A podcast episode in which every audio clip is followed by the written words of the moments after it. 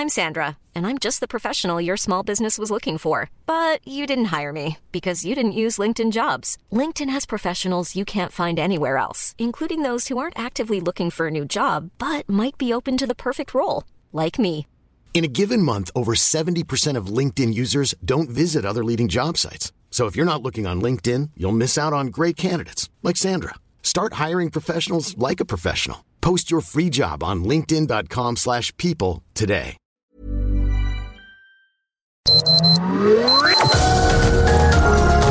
Heraldo Media Group presenta Sergio Sarmiento y Lupita Juárez.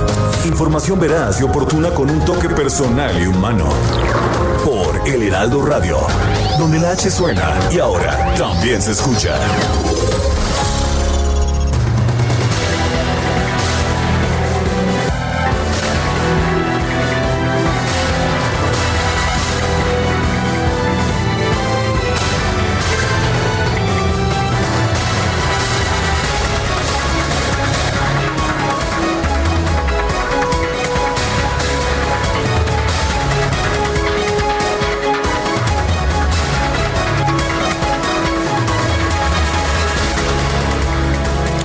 Una asamblea especial de accionistas, el sistema Radiopolis SADCB, la antigua Televisa Radio, modifica la integración de su consejo de administración. Sale Francisco Cabañas, quien venía ejerciendo la dirección general, y toma la dirección general el señor Ignacio Carral Kramer. Miguel Alemán Magnani toma la presidencia del Consejo de Administración. Esto como consecuencia de una resolución judicial dictada el 21 de agosto del 2020 con el que se ajusta la estructura del Consejo a la, a, la legalidad. Eh, vale la pena señalar que el grupo encabezado por Miguel Alemán apenas compró el 50% de Grupo Radiópolis y lo compró a Televisa. Eh, y bueno, pues estamos viendo ahora que toman el control, dice el nuevo Consejo de Administración en una nota de prensa que da conocer el día de ayer, que la programación, los contenidos y la operación del sistema Radiopolis continúan sin cambio alguno y las empresas del sistema continuarán escribiendo su historia de éxito, es lo que dice Sistema Radiopolis. Vale la pena señalar que eh, Sistema Radiopolis tiene 50%, 50% de acciones de este nuevo grupo de control y 50% del grupo español Grupo Que anteriormente, anteriormente dirigía a la empresa eh, gracias a un acuerdo con Televisa. Son las 7 de la mañana, 7 de la mañana con 2 minutos. Hoy es miércoles 26 de agosto del 2020. Yo soy Sergio Sarmiento y quiero dar a usted la más cordial bienvenida a El Heraldo Radio. Lo invito a quedarse con nosotros. Aquí estará bien informado. También podrá pasar un momento agradable, ya que si la información lo permite, a nosotros nos gusta darle su lado amable. Guadalupe Juárez, ¿qué nos tienes esta mañana? Hola, ¿qué tal? Sergio Sarmiento, buenos días para ti, amigos. Qué gusto saludarlos. Bienvenidos a las noticias. Pues la Suprema Corte de Justicia de la Nación puede sacar a la consulta popular del limbo legal en el que está y el presidente López Obrador pues dejó en manos del máximo tribunal definir si la eventual consulta para enjuiciar a los expresidentes debe llevarse a cabo el 6 de junio del 2021, día de la elección federal, ¿cómo la ve? O en los primeros días de agosto. Legalmente, pues no está claro cuándo debe aplicarse este ejercicio, porque en una reforma del 2019 se determinó que cualquier consulta popular debe realizarse el primer domingo de agosto. Sin embargo, la Ley Federal de Consulta Popular que desde su promulgación en 2014 no ha sido reformada, determina que las consultas populares se realicen el mismo día de la jornada electoral. Pues unos de los puntos de la agenda que le interesan al presidente de la República, Andrés Manuel López Obrador, quien por cierto, pues ya está lanzando algunos spots eh, previo a su segundo informe en los que habla de que hay que ayudar a los pobres, eh, habla de que lo dice el propio Papa Francisco, ¿no? Y que ellos no van al comunismo, como algunos señalan, lo importante es ayudar a los pobres, a los que ayer definió pues como animalitos, como mascotas. Como mascotas, ya lo había dicho hace el año pasado, pero lo volvió a decir ayer, a los animalitos estos que hay que darles de comer porque ni modo que salgan a buscarse su propio alimento y bueno, pues mencionábamos ayer lo de Jacob Polensky, ¿no? Que decía que pues eh, los pobres eh, no se deben sacar de pobres prácticamente, ¿no? Porque cuando llegan a la pues eh, clase media se les olvida quién les dio de comer y piensan cómo viven. Pues así las cosas esta mañana y bueno, pues vamos a estar hablando por supuesto de estos spots del presidente que ya empezó la conferencia de este día. Bueno, en otros temas, el INEGI da a conocer información y debo decirle que por primera vez hay una buena, sí.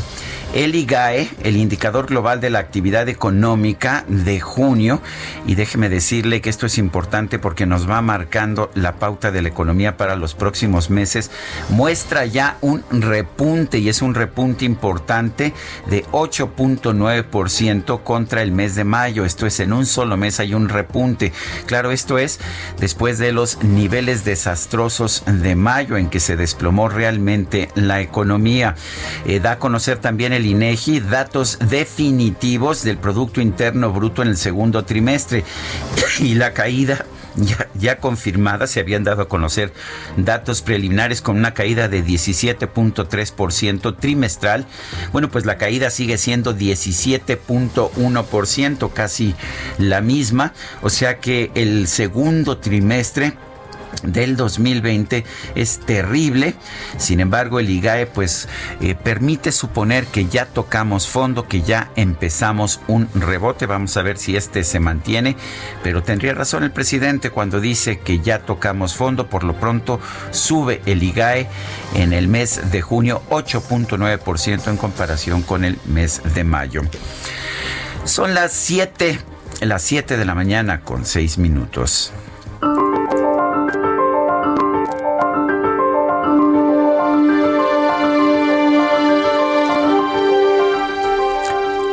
Nunca le hemos pedido la cabeza de un periodista a ningún dueño de medio.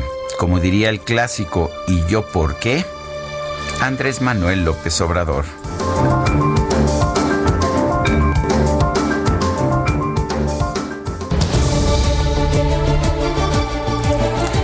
Y sí, somos preguntones, somos preguntones y a veces que se escribe separado, ¿no es así, mi querido Quique? Siempre separado, a pesar de que a algunos les ha dado por escribirlo junto y a veces a nuestro público le da por responder.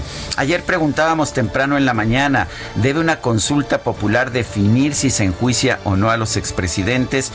Nos dijo que sí, 10.6% que no 88.4%, quién sabe 1.1%. Recibimos una cantidad muy numerosa de votos, 24.689 votos. Y bueno, pues esta mañana ya temprano coloqué en mi cuenta personal de Twitter, arroba Sergio Sarmiento, la siguiente pregunta. ¿Ha sido respetuoso AMLO de la libertad de expresión? No responden 6.4% que sí, que no 91.6%, no sabemos 2%. 7 con 8. Las destacadas del Heraldo de México. Y está lista Itzel González con lo importante esta mañana en el Heraldo. ¿Cómo te va Itzel? Buenos días. Lupita, Sergio, amigos, muy buenos días, feliz miércoles, mitad de semana, miércoles 26 de agosto, listos con toda la información, lo importante que se publica el día de hoy en el Heraldo de México. Así que, ¿qué les parece si comenzamos con las destacadas? En primera plana, aprueba, México acepta mil vacunas rusas. Se trata de un grupo de voluntarios en todo el país para probar la dosis conocida como Sputnik 5 país va a zonas vulnerables, forman un ejército de la salud. Anuncian la creación de un programa con 16 mil promotores. Alertan de posible uso electoral. Ciudad de México, factor epidemiológico, suben ingresos a hospitales. Del 23 al 24 de agosto se reportaron 73 internados más. La ciudad suma 92.343 positivos. Estados, cortina abajo, quiebran pequeños negocios. Al menos 150 mil tiendas de barrio cerraron debido a rentas, alzas de luz y caída en ventas. En Jalisco fueron 10 mil comercios. Orbe se estabiliza. OMS ve baja en contagios en la última semana en todo el mundo. Los nuevos casos disminuyeron 5% y las muertes por COVID-19 cayeron 12%. Meta simbra al Barça. El astro argentino le pide al FC Barcelona ejercer la cláusula, la cláusula de salida, pero el club asegura que hay contrato hasta el 2021. Y finalmente, en mercados roban videos de la SEP. Lucran youtubers con clases un día después de que iniciaron los cursos escolares en televisión, subieron a sus canales contenidos educativos y los comercializan. Lupita, Sergio, amigos, hasta aquí las destacadas del Heraldo. Feliz miércoles. Muchas gracias, Itzel. Muy buenos días. Feliz miércoles también eh, para ti.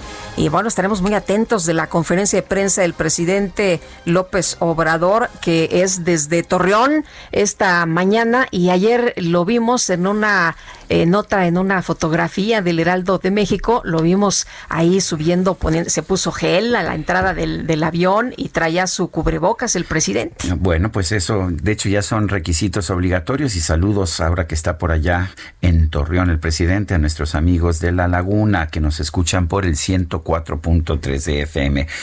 Vamos a un resumen de la información más importante de este miércoles 26 de agosto del 2020 y como nos dicen, el ombligo de la semana.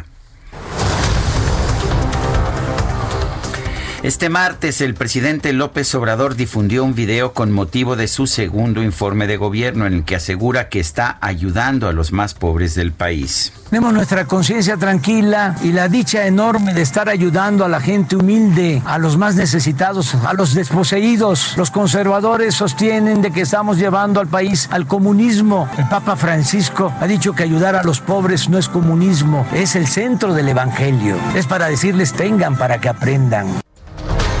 El centro del Evangelio es lo que dice el presidente. Vengan para que aprendan. Ah, es su frase, ¿no? Es su frase recurrente esta. El INEGI eh, informó que en el segundo trimestre del 2020 el Producto Interno Bruto de México registró una disminución de 17.1% en comparación con el trimestre previo y alcanzó una caída anual de 18.7%.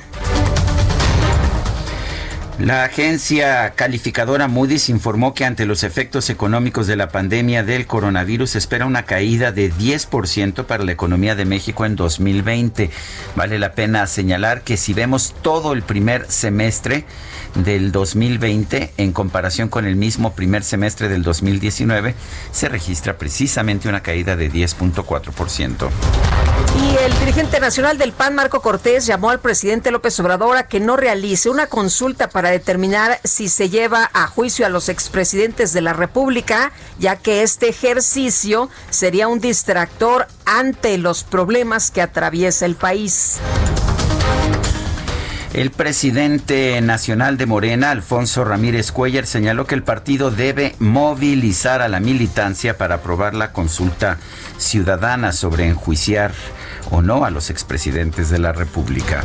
Y la Fiscalía General de la República solicitó una pena de 21 años, 21 años de prisión para Rosario Robles, exsecretaria de Desarrollo Social, por presuntas omisiones que habrían dado lugar a desvíos por más de 5 mil millones de pesos dentro del caso conocido como la estafa maestra.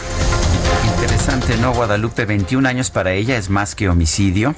Eh, sin embargo, esto es por omisión, por no haber informado al presidente y quienes cometieron los fraudes, esos sí están en libertad. Pues andan felices vacacionando, me imagino, por allá en Europa, ¿no? Bueno, y pues eh, hay otra, ¿no? De, Fiscalía, Sergio. Eh, la Fiscalía General de Chihuahua solicitó una orden de aprehensión en contra de Berta Gómez Fong, esposa del exgobernador César Duarte, por el delito de Y la Fiscalía General de la República presentó una nueva imputación en contra del abogado Juan Collado por una presunta defraudación fiscal relacionada con impuestos omitidos en el año 2015. La fiscalía también dio a conocer la captura de Neftalí Pérez de Jesús, alias el Pan Crudo, exintegrante del grupo de reacción inmediata de la policía de Iguala Guerrero, acusado de entregar a los 43 normalistas de Ayotzinapa al grupo delictivo Guerreros Unidos. El diputado del PAN, Rigoberto Mares, anunció que va a gestionar ante la Junta de Coordinación Política de San Lázaro la conformación de una comisión especial que investigue el financiamiento de las tres campañas presidenciales de Andrés Manuel López Obrador. Ahora sí que, ¿quién pompó? El senador del PAN, Juan Antonio Martín del Campo, presentó una queja ante el en contra de Morena de David León y en contra de Morena, de David León y de Pío López Obrador por violar la normatividad de financiamiento de los partidos políticos. Luego de que cinco diputados del Congreso de Baja California Sur fueron destituidos mediante un juicio político, el gobernador Carlos Mendoza eh, Davis aseguró que estas acciones buscan invalidar la voz de la oposición, pero no lo va a permitir mientras esté en el cargo. Bueno, en otros, en otros temas, el sistema Radiopolis, eh, una empresa competidora nuestra, si lo señalamos, señaló en una asamblea especial de accionistas el cambio o cambios en su consejo de administración. Miguel Alemán Magnani asume la presidencia del consejo de administración. Ignacio Carral Kramer se convierte en director general. Dice Sistema Radiopolis que la programación, los contenidos y la operación del sistema Radiopolis continúan sin cambio alguno y las empresas del sistema continuarán escribiendo, dice su historia de éxito.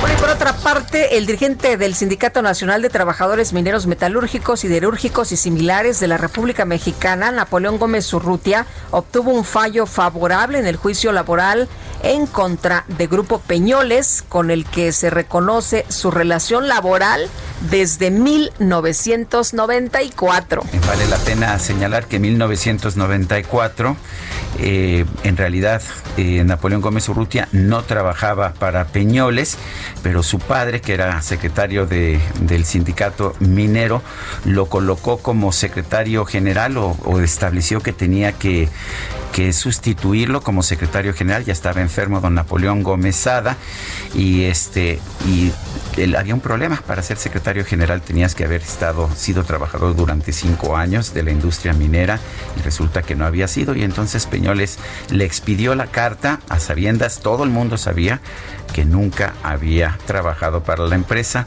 Y bueno pues ahora resulta que la empresa después le trató de quitar esta esta planta y él peleó por la planta porque pues era importante para él señalar que sí había sido minero, a pesar de que todos sabemos que nunca fue minero. Bueno, pero ¿para qué sirven las relaciones? ¿Para qué sirve la familia?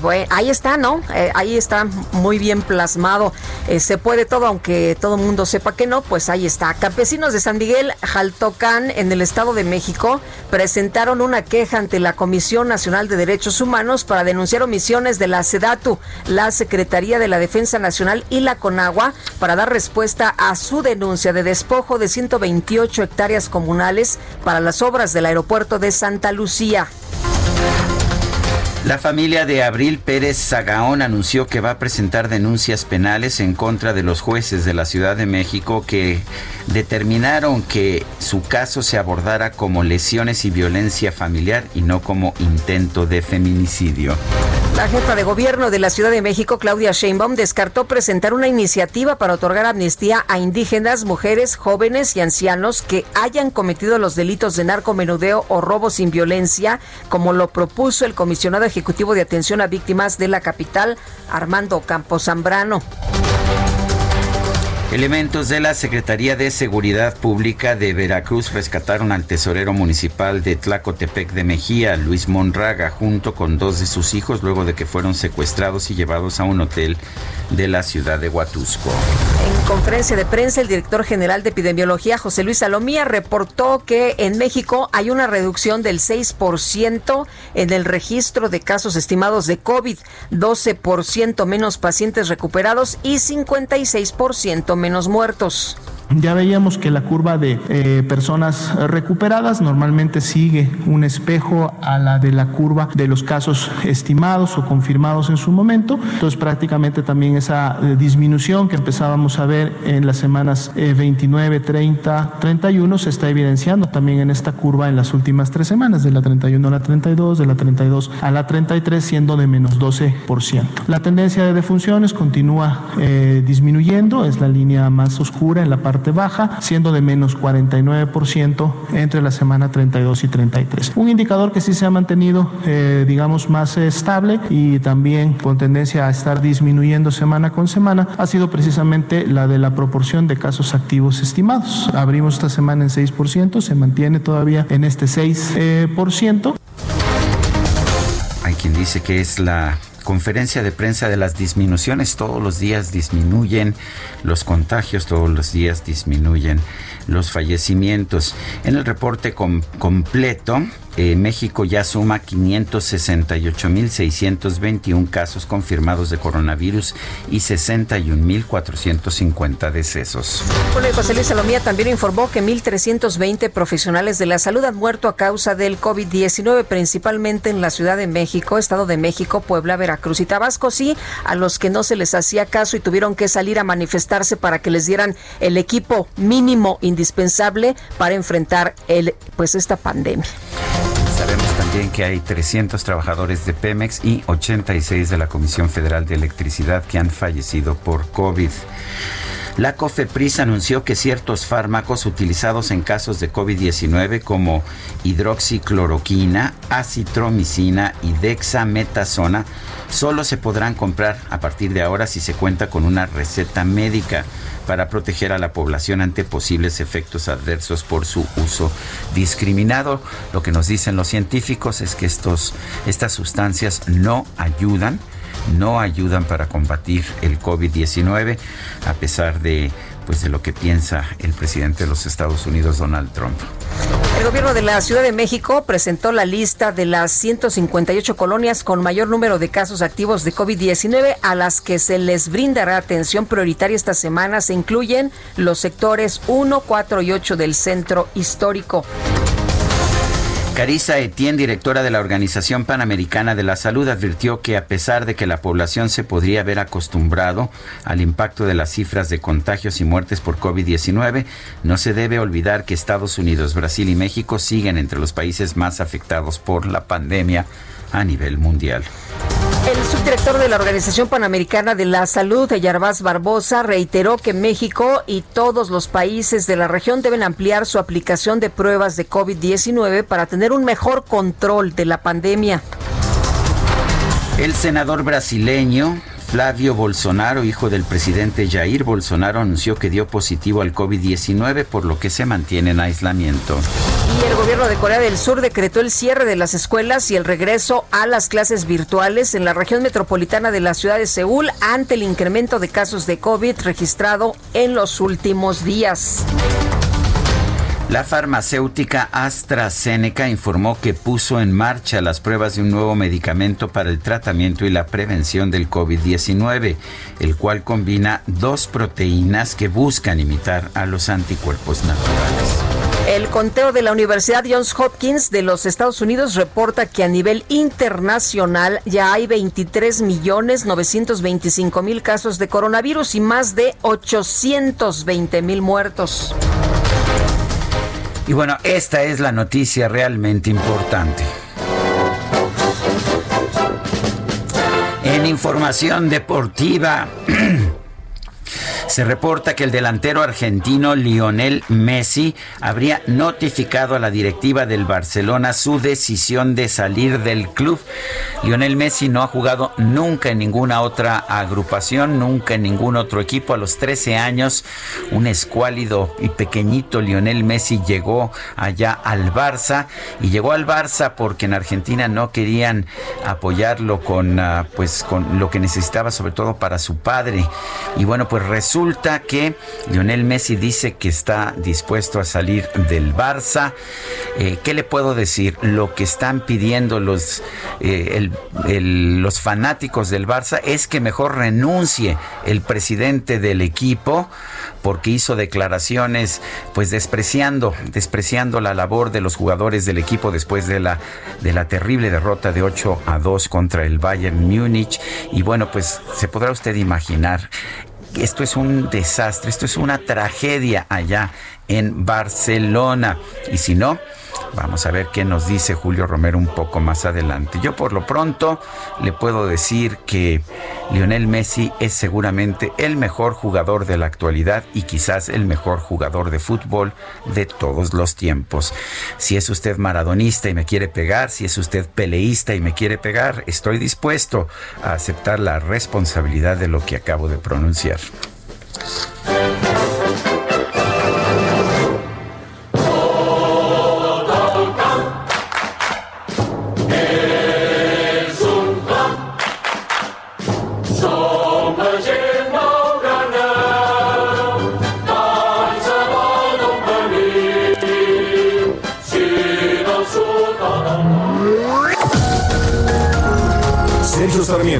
Lupita Juárez quieren conocer tu opinión, tus comentarios o simplemente envía un saludo para ser más cálida esta mañana. Envía tus mensajes al WhatsApp 5520 109647.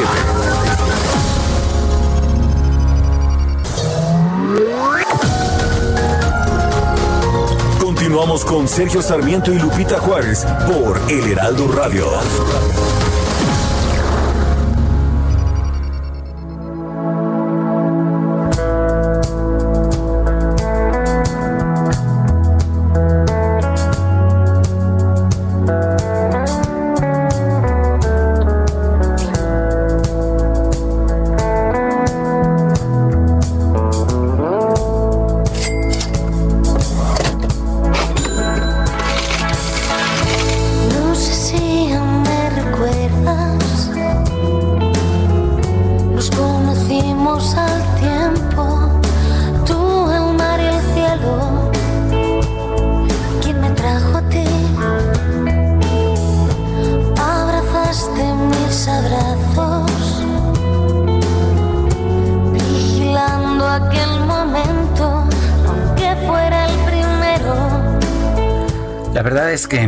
Gusta su voz, me gusta su sensibilidad. Hemos, hemos conversado con ella en varias ocasiones. Una mujer inteligente, Amaya Montero. Hoy está cumpliendo años, está cumpliendo 44 años. Ella eh, nació allá en Irún, en, en Guipúzcoa, en el País Vasco español y bueno pues eh, ella fue la cantante de La Oreja de Van Gogh, esto que estamos escuchando es La Playa con La Oreja de Van Gogh, también ha tenido una trayectoria en solitario. en solitario muy importante. Amaya Montero, aquí en el Heraldo Radio. ¿Te parece bien, Guadalupe Me encanta. Además, nos gusta muchísimo su voz. La verdad es que hacía muy, muy, pues, eh, buena mancuerna ahí con la oreja. Pero bueno, pues ya se, se salió. Se, hay, hay otra cantante en la oreja y Amaya sigue teniendo una voz extraordinaria y muy buenos temas. Vamos también a los mensajes, Sergio. Amy Shehoa nos dice: llamar mascotas a los pobres solo evidencia el verdadero pensamiento de López. No se puede ocultar al verdadero yo para siempre. Ahora la consulta ciudadana es el pretexto, pero López está empeñado en aparecer en la boleta electoral a quien cree que engaña. Bueno, y dice Rodolfo Contreras, buen miércoles, el resultado del PIB refleja el pésimo manejo de la pandemia y de la economía. Catalina Torres nos eh, comenta esta mañana, buen día a ustedes y a todo el equipo. Son las 7 con 32 minutos. En conferencia matutina, el presidente López Obrador señaló que se hará una consulta ciudadana para preguntarle a la sociedad si se enjuicia a expresidentes por casos del pasado. El doctor Luis Carlos Ugalde está en la línea telefónica. Él fue, él es director general de Integralia, fue presidente del INE, consejero presidente del INE. Luis Carlos. Del IFE. Del IFE, tienes toda la razón, eran otros tiempos. Doctor Luis Carlos Ugalde, ¿cómo estás? Buenos días. Buenos días, Sergio Lupita. Hola, ¿qué tal? Buenos días. Eh, Luis Carlos, ¿qué opinas de esta petición o de esta idea del presidente de hacer una consulta ciudadana para que sea la sociedad la que determine si se debe o no enjuiciar a los expresidentes? Me parece que es propaganda política porque cualquier servidor público como él, que es el principal servidor público del país, está obligado a iniciar eh, eh, procesos eh, penales o de investigación cuando vea algún indicio de posible corrupción. Esto no es voluntario, esto es una obligación que está en la ley de responsabilidad de los servidores públicos. No hacerlo es una omisión y puede llevar al, tema de uso indebido de el servicio público. Entonces, ese es el primer tema. Segundo, la justicia no se somete al aplauso popular. Eh, claramente la justicia depende de que se observe el debido proceso. Entonces, poner al humor de la gente que si quieren o no, no, que se eh, eh, inicien procesos contra expresidentes es una mentira. Tercero, salvo Peña Nieto, en el resto de los expresidentes cualquier delito que hubiesen cometido ya prescribió. Aunque la gente diga sí, pues no hay forma de hacerlo porque no se puede iniciar un proceso contra Carlos Salinas de Gortari, que dejó la presidencia hace más de 30 años. Eh, eso es por lo que concierne a la idea política. La idea legal es fallida porque no puede proceder una consulta popular en casos de que se restrinjan las garantías individuales. Eso lo dice la Constitución. No es materia de una consulta este tema. Ahora que por todas esas razones me parece que es improcedente, me parece que por su fragilidad es una provocación incluso del presidente de la República y que no se sostiene en ningún sentido esta idea de, de López Obrador. ¿Actor o es un apoyo para sus candidatos en las próximas elecciones? ¿Cómo lo ves tú? Bueno, ya entrando a la especulación, me parece que es una forma de convertir a la elección en un referéndum. La de 2021 es realmente un conjunto de elecciones locales, son 30 elecciones locales, donde lo que importa no es tanto la figura del presidente, sino quiénes son los candidatos locales, el desempeño del gobernador, la marcha de la economía el presidente quisiera que la elección fuera un referéndum, quiere nacionalizar la lógica de la elección. Y este tema es un tema útil porque puede partir al electorado en los que apoyan su lucha anticorrupción y los que, según él, se oponen a que, a que las cosas cambien. Es un instrumento, por supuesto, para ese propósito. Em, ahora, ¿qué pasaría, por ejemplo, si la consulta dice que hay que enjuiciar a los expresidentes y resulta que legalmente es imposible? O que incluso el proceso vicia, porque sabemos lo que nos ha dicho la Suprema Corte de Justicia al respecto de, este tipo de situaciones, vicia el proceso que se pudiera seguir en, en los casos que fueran válidos. Primero, Sergio, creo que no va a proceder. No, no, no creo, no procede. Eh, y la, la primera pregunta es, ok, vamos a enjuiciar a Carlos Salinas de Gortari. ¿Y cuál es el delito? Eh, que fue un presidente neoliberal, que aprobó el acuerdo comercial con Estados Unidos. ¿Cuál es? Yo no sé cuál sea. Eh, imagínate que la gente dice, sí, vamos a enjuiciarlo, y al otro día eh, el presidente de la República eh, envía a la Fiscalía General una, una, notificación o información de presuntos delitos, ¿cuáles? O sea, ¿bajo qué criterio la Fiscalía General podría iniciar una investigación? Es una, es, es locuaz, es una provocación, es ridículo esto. Ahora, el único caso en donde puede haber materia por la cercanía, porque no habrían prescrito los delitos, es en el caso del gobierno que terminó de Peña Nieto. Ok, pero entonces, ¿cuál de los delitos posibles que hay? Yo creo que hay muchos probables. La gente va a decir, ¿y cuál de ellos va a escoger el presidente? De hecho, no necesita hacer una consulta, pues hay un caso Lozoya de un subordinado de, de, Peña Nieto que ya lo acusó. Entonces, mejor que indaguen sobre eso e inicien.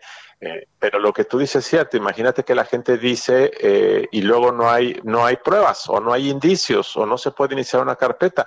o pongámoslo al revés Imaginemos que salen muchas evidencias del caso Lozoya en las próximas semanas, pero de repente en la consulta la gente dice que no quiere que se le enjuicie a los expresidentes. Entonces, ¿qué va a pasar con Peña? Hay indicios, pero el pueblo dice que no. ¿Qué va a pasar? Eh, no, no pasa la prueba de la lógica simple esta propuesta del presidente que reitero, me parece que es una provocación y me parece, y me parece que debe rechazarse abiertamente porque el presidente está manipulando eh, eh, lo que dice la Constitución. Él promovió una reforma a la Constitución en diciembre del año pasado para eh, ajustar los términos de lo que es la consulta popular. Él lo hizo para que pudiera ser año con año y él mismo está tergiversando lo que dice ese artículo que su gobierno promovió. Luis Carlos, ¿cómo es la ruta de, una consulta? ¿Se hace por la petición de un ciudadano, por los legisladores o por el propio presidente? ¿Cómo, cómo va? Los peticionarios son tres, el presidente, el Congreso y los ciudadanos. Si es el presidente, tiene que notificar al Congreso antes del 15 de septiembre. El Congreso toma la pregunta solicitada por el presidente y la manda a la Suprema Corte la Suprema Corte la lee y checa si es eh, constitucional y si es procedente, es decir, si no contraviene ninguna de las restricciones que están en la Constitución. Una vez que declara si es válida, eh, se la regresa al Congreso, el Congreso la tiene que votar y finalmente se inicia el proceso para que el INE organice esa consulta. Si la Corte define que esto es inconstitucional, como será el caso, entonces se la regresa al Congreso y el Congreso dice, pues no se puede, presidente, porque la Corte dijo que esto no reúne los requisitos legales. Fin de la historia. Aunque supongo, supongo que políticamente entonces, pues eh, quienes están en el poder van a decir, ah, miren ustedes cómo los conservadores fifís de la Suprema Corte se niegan a hacer justicia. Eso va a ser el presidente cuando esto se, se sepa en octubre o noviembre y entonces el presidente va a convocar a una consulta popular hecha por el pueblo, para el pueblo, y va a decir que el pueblo va a instalar 100 casillas o 1000 casillas y seguramente escoger el 21 de marzo o probablemente diga que sea el día de la jornada electoral y entonces organizará su propia consulta, como ha hecho varias consultas ya. Y ya sabemos lo que va a, resultar de esa consulta y ya sabemos lo que viene después.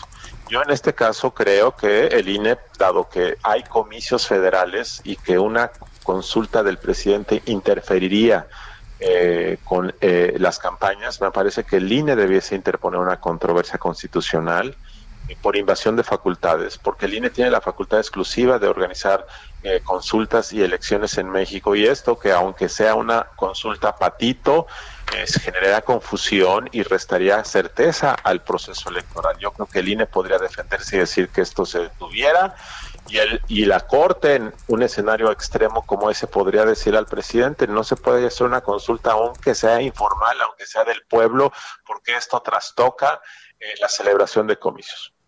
Eh, eso, es, eso es más o menos la ruta. Eh, Ahora, por otra parte, ahora hay ciudadanos o diputados que dicen que van a eh, organizar la consulta. Morena ayer lo dijo. ¿Qué pasa cuando son los ciudadanos? Que tienes que juntar eh, aproximadamente 1.8 millones de firmas, que es el 2% de la lista nominal de electores. El problema es que ya no hay tiempo para eso porque tienen hasta el 15 de septiembre para notificar a la, al Congreso mexicano de que cuentan con las firmas necesarias para llevar a cabo la consulta. ¿Quién les dijo que se apuraran, no? Por eso, pero estamos a 26 de, de, agosto. Eh, difícilmente en dos semanas y media puedes conseguir 1.8 millones de firmas, no están, no están los formatos claros. De hecho, en este caso de recopilar firmas, la ley general es, es un poco ambigua. De hecho, debo decirles, el Congreso mexicano reformó la Constitución en diciembre pasado pero la ley general de consulta popular que especifica las modalidades no se cambió, sigue siendo la ley anterior. Entonces la ley dice que la celebración debe ser en el mes, en el día de la jornada electoral, pero la constitución dice que debe ser en agosto. Entonces hay, hay ambigüedades que alguien debe resolver de tal forma que a mí me parece que la vía de los ciudadanos de recopilar firmas ya no es posible. Y la otra vía sería el Congreso, el 33% de diputados o senadores lo soliciten, eh, y es también una vía eh, fast track para solicitar que se lleve a cabo. Luis Carlos Ugalde, director general de Integralia, gracias por hablar con nosotros. Claro que sí, muy buenos días. Igualmente, buenos días. Y bueno, oye, te acordarás de la consulta en el Aeropuerto Internacional de la Ciudad de México. El eh, Andrés Manuel López Obrador era... Entonces presidente electo. no, todavía no era presidente, ¿no? Presidente electo, pero pues si el presidente lo pide y no se puede hacer a través de los ciudadanos, pues seguramente... de todas formas, pues sí, la va a para... No le, no le importa en realidad la legalidad, lo que le importa es el impacto político. Es, en eso tiene muy buen colmillo. Pues la verdad sí. Integrantes de la Comisión de Salud en la Cámara de Diputados aseguraron que los estados que no se adhirieron al INSABI y que hoy registran los índices con menor letalidad hicieron lo correcto. ¿Por qué hicieron lo correcto? ¿Qué fue lo que hicieron? Vamos a platicar con el diputado Héctor Jaime Ramírez, es diputado por el Partido Acción Nacional, secretario de la Comisión de Salud en la Cámara Baja. ¿Qué tal? Muy buenos días. Lupita, muy buenos días, buenos días, Sergio. Gracias, don Héctor. A ver, cuéntanos, eh, ¿cuáles fueron estos estados que no se adhirieron al INSABI y qué, de qué forma actuaron de forma diferente? Mira, Guanajuato, Aguascalientes, Tamaulipas, Nuevo León, Jalisco, Chihuahua, y de ellos, dos, dos de ellos también tienen algunas dificultades. ¿Qué, ¿Qué es lo que hicieron de manera diferente, Sergio? Primero, que el dinero que del ramo 33 en los que sí firmaron con el INSABI, el mecanismo que está ocurriendo durante todo este 2020, es que la Hacienda le manda al Estado el ramo 33 y en menos de cinco días debe ser regresado con todos los intereses generados en ese periodo otra vez al INSABI y el INSABI lo opera. El ramo 12 ya ni siquiera llega al Estado, sino el INSABI opera centralmente. Esto hace pues que los gobernadores, tanto los del INSABI como los de no INSABI, dijéramos, andan desesperados porque Tú habrás visto las manifestaciones de Bonilla, del gobernador de Puebla, Acción de Morena, o inclusive en Tabasco, porque el ISABI centralizado no está mandando el material que se necesita, no está mandando los medicamentos que se necesitan y tampoco tiene el dinero para hacerlo. Entonces el esfuerzo que tú ves de desesperación, aún en el caso de Quintana Roo, por ejemplo, pues se encuentra con que el gobernador tiene que estar poniendo de los fondos estatales para tratar de responderle a la población. Tú sabes que mientras más cercano la población a la autoridad, hay mucho mayor reclamo.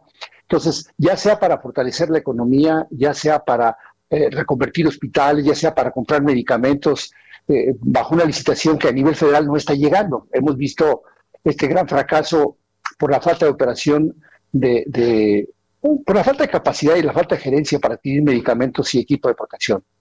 A diferencia de los que tienen y saben y que están desesperados porque no llega el dinero, en el caso de los que tienen, sin haber firmado con el ISABI, el ramo 33 les llega, les llega el ramo 12 y tienen todavía un margen más de maniobra, ¿ves? Porque hasta ahorita, teniendo ISABI o no, hay una gran tragedia, Sergio y Lupita. La gran tragedia es que el gobierno federal realmente no está apoyando a los servicios de salud.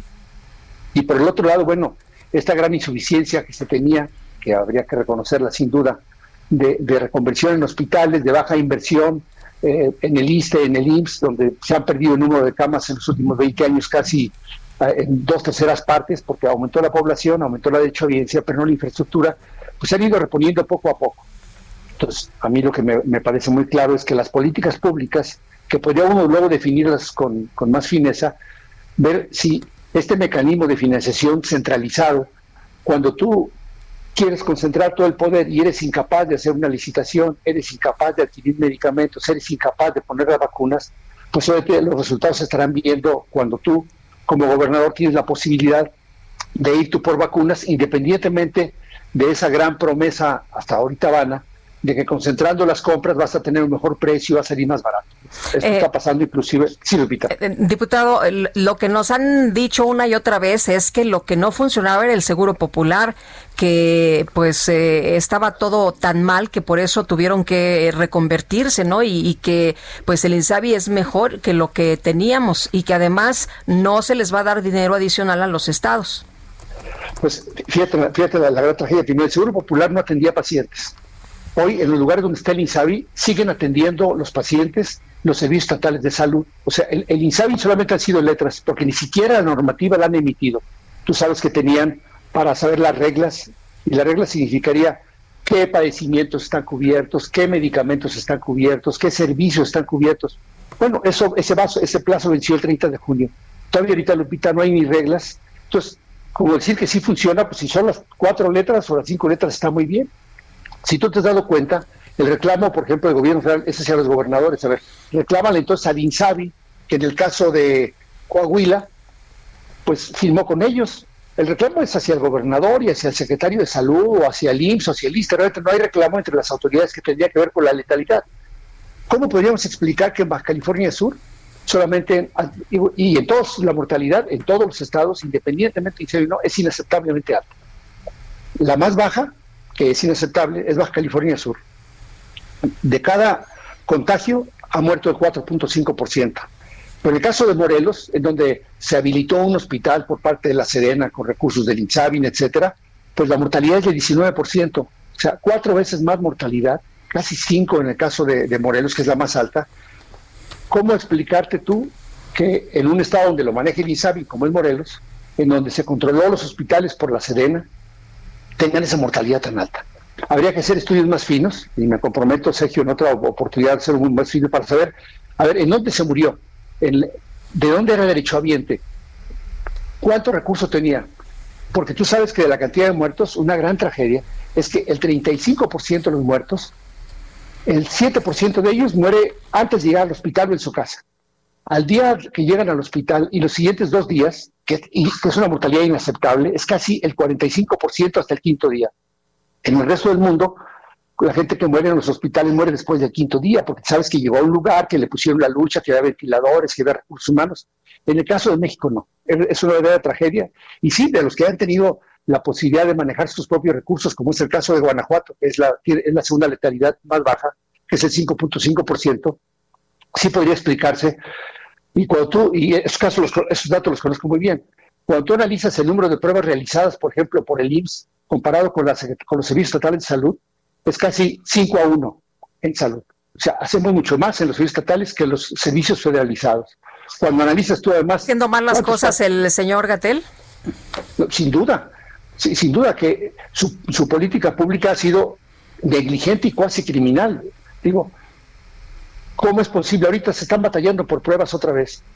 Y la tontera con la que, se, con la que sale hace dos días de que, bueno, se han dividido las pruebas porque hay menos casos. No, ese, ese, ha sido el problema. No, ni siquiera conocemos la dimensión de la pandemia porque no hacemos pruebas. Un caso positivo por un caso negativo, cuando en realidad el mínimo estándar a nivel mundial es que hubiera 10 casos negativos por uno positivo. Y cuando, en, cuanto hay un positivo, vas y buscas los casos, los confinas o los aíslas.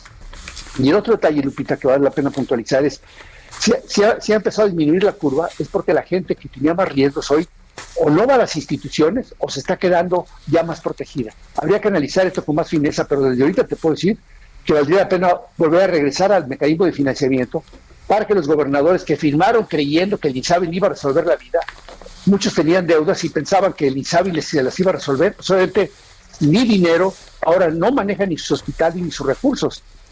Por eso la centralización nunca fue buena y menos el primer nivel de atención. Yo quiero agradecerte, Héctor Jaime Ramírez, diputado por el PAN, secretario de la Comisión de Salud de la Cámara de Diputados, el haber conversado con nosotros. Muchas gracias, hasta pronto. Buenos días. Y vámonos con Augusto Atempa, nos tiene información de la mañanera del presidente. La mañanera está en Torreón, se está llevando a cabo en Torreón, Coahuila. Augusto, adelante. Así es, Sergio Lupita, muy buenos días. Pues esta conferencia se traslada hasta, Torreón Ahí se encuentra el gobernador de ese estado, pero también está José Rosas, el gobernador de Durango. Miguel Ángel Riquelme, el gobernador de, de Coahuila, recordó que la zona de la laguna hace unos años era un lugar demasiado inseguro. Hoy, gracias a la coordinación de las fuerzas federales, se ha logrado sacar a los delincuentes de esa zona, según el gobernador. Por su parte, José Rosas, el gobernador de Durango, expuso que la diversidad ideológica no cancela el diálogo e hizo un llamado a la unidad nacional también hizo un llamado para que el presidente considere un aumento en los recursos financieros hacia ese estado. Hay que recordar que el lunes el mismo presidente mencionó que pues no habrá aumento en recursos económicos para los estados, esto debido a que el gobierno federal también enfrenta una crisis económica a causa de la pandemia. Y sobre una posible investigación hacia el ex canciller Luis Videgaray por parte de la Unidad de Inteligencia Financiera, el presidente mencionó que ese tema le corresponde a la Fiscalía General de la República, exhortó a que esa dependencia llame a declarar a los 70 o cerca de 70 implicados que se nombran en el documento, en la denuncia por parte de Emilio Lozoya. Este proceso está iniciando y recordó que la Fiscalía es independiente y no obedece órdenes ni de, ni de presidencia. y de la Secretaría de Gobernación. Dijo que hasta el momento la Fiscalía pues no ha solicitado información a la Unidad de Inteligencia Financiera para la investigación de los más de 70 involucrados en ese documento. Sergio Lupita, el reporte. Bien, eh, gracias por esta información, Augusto. Muy buen día. Buenos días. Oye, dice una persona al auditorio, no me distraigan que voy a comprar mi cachito. Oye, ya ha habido pues muchas compras de cachitos por, por todos lados. Los políticos están comprando cachitos. Sí, eh, algunos de, le han puesto 100 mil, otros 50 mil, otros 20 mil, ¿no? Algunos de plano dijeron que no, pero el presidente está promoviendo esto de la rifa del avión porque pues eh, hasta el momento, Sergio, tenemos entendido que se han vendido alrededor de 2 millones de boletos y los cachitos son 6 millones los que se tienen que vender. Eh, también empresas privadas o fundaciones reciben de hecho, una información de, del grupo Vidanta, o de más bien de un amigo que colabora en el grupo Vidanta, y me dice que la Fundación Delia Morán, eh, que es una fundación que tiene el nombre del, del fundador de Grupo Vidanta, el ingeniero Daniel Chávez Morán. La Fundación Delia Morán ha comprado 400 mil boletos de la rifa del avión presidencial por un monto total de 200 millones de pesos. Y lo que busca es beneficiar a 24 mil escuelas de zonas marginadas. Y bueno, pues eh, ahí está. Dice que que hay formas también de, de, utilizar esto de manera positiva. Son las 7 de la mañana, 7 de la mañana con 54 minutos. Guadalupe Juárez y Sergio Sarmiento estamos en el Heraldo, en el Heraldo Radio.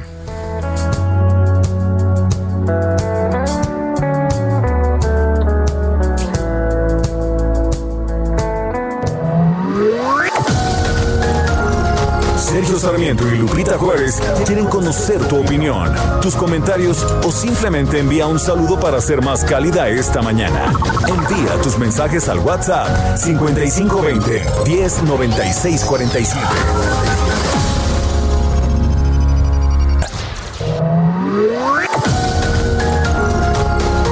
Continuamos con Sergio Sarmiento y Lupita Juárez por El Heraldo Radio.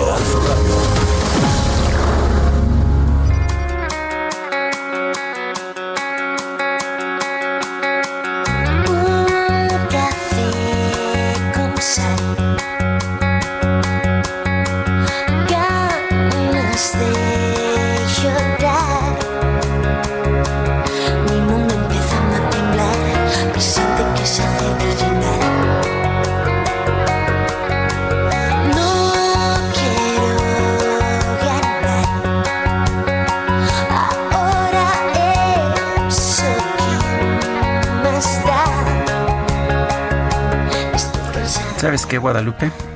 ¿Qué? Si sabes contar, puedes contar conmigo. ¿Así? ¿Ah, pues por lo menos esto es lo que nos está diciendo, lo que nos está cantando Amaya Montero. Puedes contar conmigo.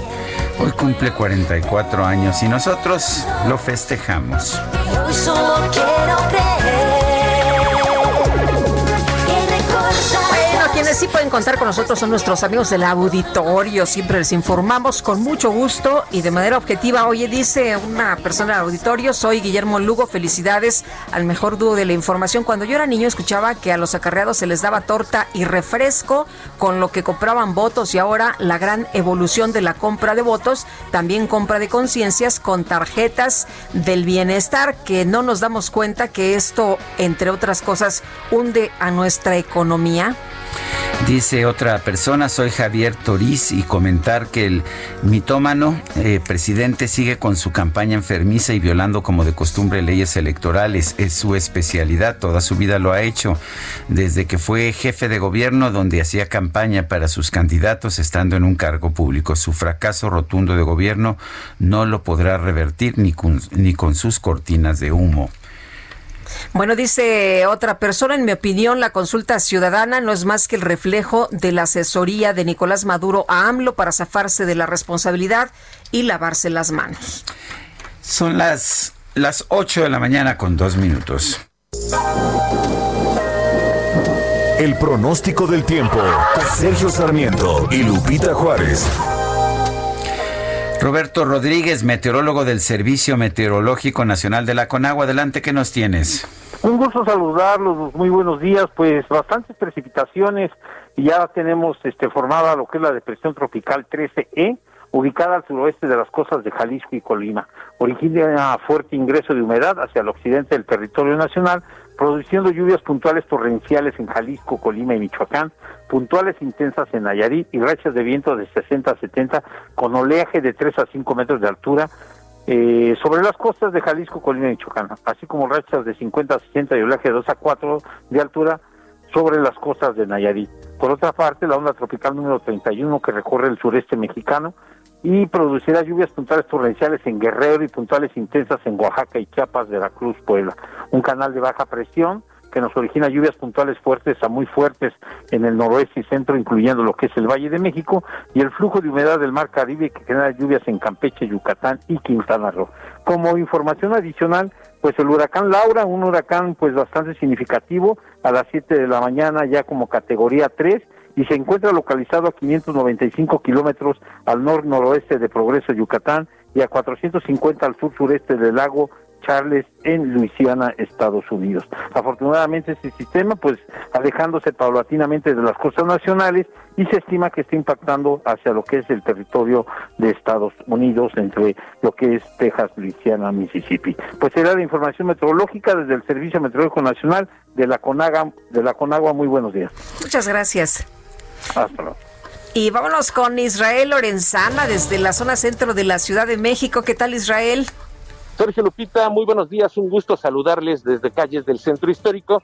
Hay buenas noticias. Por un lado, en este momento no hay manifestantes aquí en la zona del Zócalo. La circulación es libre para quien ingresa a través de 20 de noviembre con dirección hacia República de Brasil, hacia la calle de Tacuba. Hay que recordar que de la calle de Moneda Pino Suárez está cerrada la circulación frente a Palacio Nacional. Y por otro lado, Sergio Lupita, fíjate que el día de hoy la venta de alimentos en vía pública será prohibida a partir de este miércoles no van a poder vender en calles del centro histórico alimentos. Esto debido a que pues las colonias Centro 1, Centro 4 y Centro 8, la colonia Guerrero, la Morelos 1 y la Morelos 2, entran a la lista de colonias, barrios y pueblos con atención prioritaria ante la pandemia de COVID-19, según lo anunció la titular de la autoridad del centro histórico. También la titular pidió a los elementos de la Secretaría de Seguridad Ciudadana, la Policía Capitalina, estar al pendiente para que se respete esta medida e hizo un llamado a cumplirla.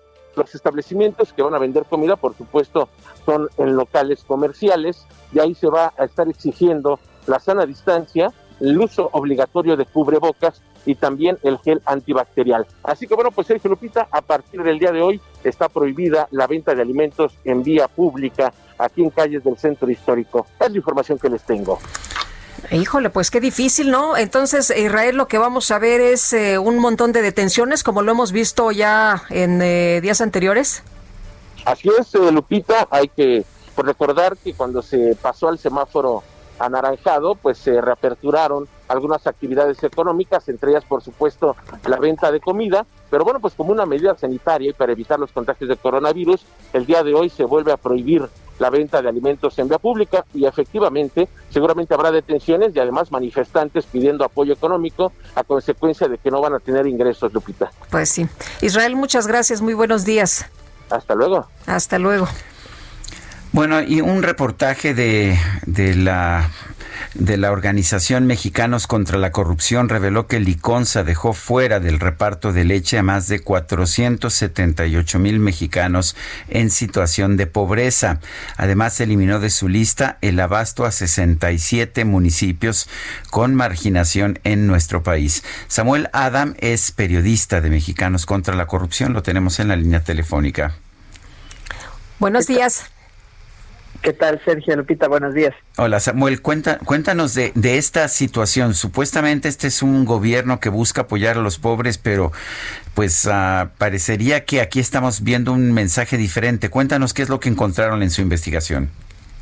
Eh, sí, eh, tenemos eh, auditorías del órgano interno de control del ICONSA y de la propia Secretaría de Función Pública que señalan que en el 2019, el primer año de la gestión de Andrés Manuel López Obrador, se redujeron de 6.350.000 beneficiarios del programa de entrega de leche a 5.871.000. Esto es, como bien comentas, una baja de 478.000 eh, beneficiarios menos. siempre la meta del ICONSA pues es en caso de dar de baja a algún beneficiario, compensarlo con otra alineación y a la vez intentar subir a este tipo de beneficiarios. Sin embargo, pues sí son casi 500 mil personas que no fueron integrados en 2019 y que es incluso el padrón de beneficiarios más bajo de la década. Eh, Samuel, cuéntanos eh, por qué quedan eh, fuera de este programa un montón de mexicanos, pero estamos hablando casi de 500 mil. Sí, el, cada año Liconza hace un recorte de su propio padrón por temas de seguridad para evitar malos manejos, duplicidad de beneficiarios, etcétera. Sin embargo, siempre tiene que a aquellas personas que se da cuenta que hay algún tipo de irregularidad o que ya no están en condiciones eh, de pobreza por las cuales se les tendría que dar el apoyo, se eliminan, pero tendrían que compensarse con otras personas. Aquí eh, se eliminó a casi 700 mil personas del padrón, pero solo se afilió a poco más de 200 mil, por lo que eh, no hubo un, una compensación adecuada y hay distintos elementos que detectan las auditorías por las cuales esto ocurrió. Tiene que ver con una supervisión que no existió en distintos estados de la República, no hubo programa de visitas, no existe un control en la entrega de tarjetas o en el cambio de tarjetas de un año a otro, no existe capacitación, hay inconsistencia en los reportes, es decir, hay una serie de irregularidades que hacen que la propia eh, Liconza eh, tenga a la baja esta afiliación de personas. No podríamos estar viendo, Samuel, quizás que pues que, había un padrón no confiable en el pasado y que ahora se está limpiando?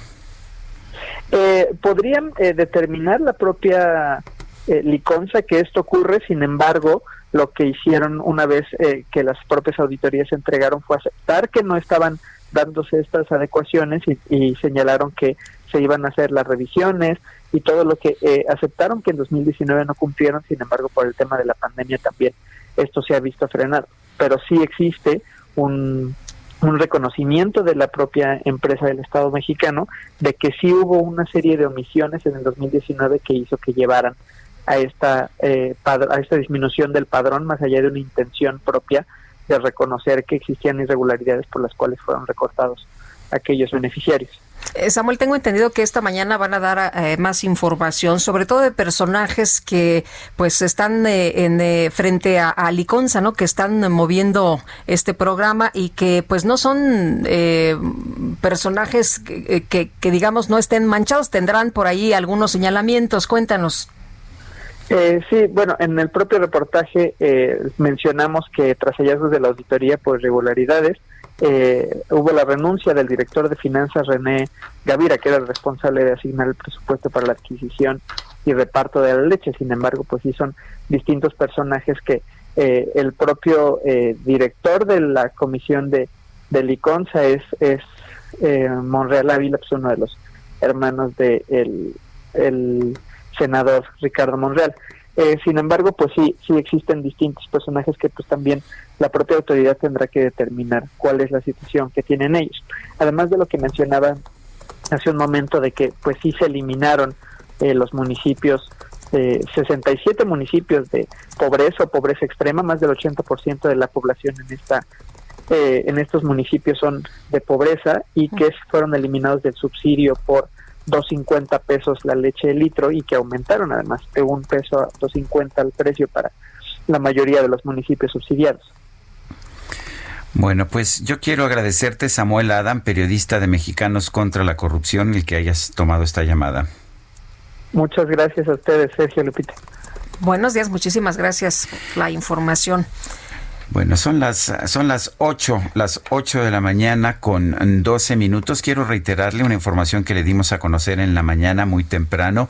El indicador global de la actividad económica muestra un repunte, sí, un repunte, ya no es una caída en ah, términos reales en el mes de junio en comparación con el mes inmediato anterior, con mayo. Es un repunte importante de 8.9%, a pesar de que pues no se ha recuperado el terreno que habíamos perdido a lo largo de a lo largo de este año. En la comparación anual hay todavía una caída de 14.5%, pero sí es positivo que en junio, en medio de la pandemia, se haya registrado un repunte. Son las 8 de la mañana con 12 minutos. El Químico Guerra con Sergio Sarmiento y Lupita Juárez. Químico, ¿cómo te va? Buenos días. Lupita, buenos días, Sergio. Pues ya ven que hay una discusión ahorita en México acerca del futuro energético. Eh, se ha hablado pues muchísimo de esta nueva política, nueva y vieja política, ¿verdad? De fijar todo el desarrollo alrededor del petróleo, etcétera. Uno de los temas importantes Sergio Lupita, es el uso de combustibles. En la actual discusión energética en nuestro país hay un tema de primera importancia, pero poco conocido. Añadirle alcohol de caña a la gasolina, Sergio Lupita. Su uso está muy extendido a nivel mundial por los beneficios en eficiencia energética y en la reducción significativa de emisiones contaminantes a la atmósfera. Hay dos mezclas comunes en el mundo, son la E10 y la E85, con contenidos de etanol del 10 y 85% respectivamente. Uy, se nos cortó. Se nos cortó la llamada. ¿Estás ahí? Vamos a tratar de recuperar, de recuperar esta, llamada, con el químico Guerra. Parecía que había entrado algo ahí, ¿verdad? Que entró como una llamada, así que nos cortó. Estuvo eh, comentándose mucho sobre la iluminación y, bueno, pues eh, esto que vemos. Ajá, exactamente, Sergio, sobre el águila republicana. Alejandro Rosas, historiador, el día de hoy en su cuenta de Twitter dice: ¿Es el águila republicana? Y responde: Sí lo es, no cabe duda. Fue y es usada por López Obrador y luego por Morena como símbolo de su movimiento, sí, no cabe duda, y postea una imagen que es del 20 de noviembre del 2006, te acordarás cuando el presidente, ahora presidente López Obrador, se declara como presidente legítimo en aquel año del 2006. Y esto es importante porque el propio eh, secretario de gobierno, el nuevo secretario de gobierno de la Ciudad de México, José Alfonso Suárez del Real, dice, Morena no tiene emblema, así lo constata el registro ante el INE. El emblema colocado en el edificio de gobierno es el escudo nacional adoptado por el Congreso de 1867 a 1887. Y sí, también es verdad. Y también es cierto que es el águila que utilizó el movimiento de Morena durante mucho tiempo y que sigue utilizando. Pero en fin, ya tenemos nuevamente en la línea telefónica al químico Guerra. Químico, algo pasó ahí que de repente se oyeron pues unos bips y desapareciste del aire. Pero adelante. sí. pues son estas cuestiones de la cibernética. Comentaba yo acerca del uso eh, muy extendido a nivel mundial del el etanol en las gasolinas y es algo que en México deberíamos de observar con mucho mayor detenimiento. Hay dos mezclas comunes, como decía yo, la E10 y la E85. Es importante esto porque son con contenidos de etanol del 10 y 85% respectivamente. En donde hay abundancia de etanol, pues se puede ponerse el 85% en la gasolina sin eh, menoscabo de la, eh, del desempeño de los motores. Pero fíjense, Sergio Lupita, un beneficio poco conocido es en la salud de la población, ya que se utiliza cada vez más como añadido para oxigenar las gasolinas, lo que antes decía del antidetonante, un tiempo fue el plomo, luego se pasó a un éter metil terbutílico, el MTB, y el eh, etanol puede reemplazar a este MTB, ya que está prohibido en muchos estados de la Unión Americana por su comprobado potencial mutagénico en las personas y como responsable de una considerable contaminación del suelo y del agua subterránea. México tiene una producción de azúcar eh, muy, muy exitosa, es más, a veces es nuestra espada de Damocles porque al hacer una producción muy eh, intensa, muy exitosa de azúcar, pues se baja el precio, no encuentran cómo colocarlo en, eh, con las cuotas de exportación y es el menoscabo de los campesinos y los agricultores eh, del azúcar, César Lupita. Si nosotros le pusiéramos el 10% de etanol a la gasolina, reduciríamos mucho las emisiones contaminantes, pero algo básicamente mejoraríamos la salud de la población que actualmente está expuesta a este carácter mutagénico. Además de que el metilterbutil es mucho más caro que el etanol y por lo tanto se eh, eh, podría ahorrar dinero y fíjense lo que podría hacer López Obrador bajarle el precio a la gasolina efectivamente, ¿verdad? Reduciendo el costo y garantizando el bienestar de muchos cientos de miles de campesinos mexicanos dedicados a la caña de azúcar hoy en día. Es algo que está probado, es algo que está ya generalizado en la Unión Europea, en Asia, eh, como decía yo, en los Estados Unidos y Canadá, y que aquí en México, por telarañas en la cabeza, no estamos haciendo uso de este recurso, es un recurso renovable, el azúcar, y con la reducción que está teniendo también en las bebidas embotelladas, en muchos de los eh, alimentos, la reducción del contenido de azúcar, pues vamos a tener esos excedentes que no podemos simplemente olvidarlos y dejar a la deriva a estos campesinos. Se debe de usar inteligentemente el alcohol, nada proveniente de la caña de azúcar, para mejorar la calidad de las gasolinas mexicanas, Sergio Lupita. Muy bien, muchas gracias, Químico. Al contrario, muy buenos días. Buenos días. Bueno, y en otros temas, temas muy dolorosos, eh, son 2.240 las mujeres asesinadas de enero a julio en nuestro país. Esto lo da, pues se da a conocer dentro de las cifras de víctimas del Secretariado Ejecutivo del Sistema Nacional de Seguridad Pública. Eh, según estas cifras, eh, ha habido un aumento de 3.1% en comparación con el mismo periodo del 2000 2019. Entre enero y julio del 2020 fueron asesinadas 2.240 mujeres, 3.1% más que en el mismo periodo del 2019. Y esto es importante recalcarlo porque pues el presidente de la República nos dice que no, que, que ya la situación ha mejorado de forma muy importante. Pues que nunca hubo mejor momento para las mujeres que este con su gobierno, es lo que nos ha dicho. Y la familia de Abril Pérez Agaón anunció que presentará denuncias penales en contra de los jueces de la Ciudad de México que reclasificaron la denuncia de intento de feminicidio a lesiones y violencia familiar a pesar de las agresiones que pues sufrió por parte de su ex esposo Javier Pérez Agaón, hermano de Abril Pérez Agaón. ¿Cómo estás? Gracias por tomarnos una vez más la llamada. Buenos días. Buenos días, Lupita. Buenos días, Sergio. A sus órdenes. A ver, eh, mucha gente se, se pregunta por qué es importante reclasificar esta denuncia, esta denuncia de intento de, de feminicidio. Eh, sí, mira, Sergio, lo que pasa es que eh, a través de un amparo logramos el reconocimiento de la autoridad en la reclasificación del delito a nuevamente dejarlo como estaba en su etapa eh, inicial, que es eh, intento de feminicidio.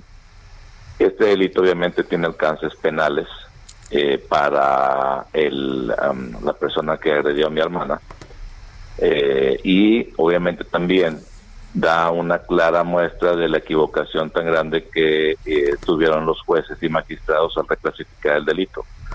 Entonces, el, el amparo por sí solo te permite también ver la, la figura de, dolo de parte de la justicia y eso es precisamente lo que está analizando nuestro cuerpo de abogados, pues para dejar un precedente. No queremos eh, más mujeres dañadas por criterios eh, equivocados de jueces. Ahora, Javier, eh, uno supondría que, bueno, pues eh, ya se cierra este caso, pero aquí lo que vemos es que la familia sigue luchando y sigue enfrentando y sigue tratando de que se haga justicia. Es correcto, este es un grito desesperado por justicia. Eh, mi hermana, pues como ustedes saben, falleció el 25 de noviembre, ya se va a cumplir prácticamente un año y no tenemos al autor intelectual tras las rejas. Eh, sigue gozando de libertad derivado a que eh, precisamente este amparo apenas se nos acaba de otorgar. Sin embargo, él tendrá sus procedimientos de revisión en la siguiente instancia. Esperemos que los jueces sigan apoyando eh, precisamente la justicia a través de decisiones correctas y pues que finalmente este hombre vaya a la cárcel. Hay que recordar que son dos delitos que están ahorita de, parte nuestra en revisión. Uno de ellos, uno de ellos es este, que es la tentativa de feminicidio que ocurrió el 4 de enero, y el otro que está pendiente, por el cual ya hay dos personas detenidas, pero no el autor intelectual, es el feminicidio como tal de, de noviembre, ¿no? Entonces, vamos por los dos, estamos buscando justicia para que los dos eh, eventos tengan un castigo ejemplar y pues logremos eh, por fin tener al culpable tras las rejas. ¿Ha habido, ¿Ha habido alguna forma de, vincular a esta persona al, al homicidio de Abril? Eh, bueno, esa, ese tema todavía está en la parte de investigación. La Fiscalía sigue trabajando fuerte con el tema. Hemos estado también nosotros en comunicación con la Fiscalía y con las autoridades para seguir el proceso pero no no tenemos todavía ninguna noticia al respecto de cómo se va a vincular. Sin embargo, la Procuraduría, perdón, la Fiscalía ya está trabajando sobre eso.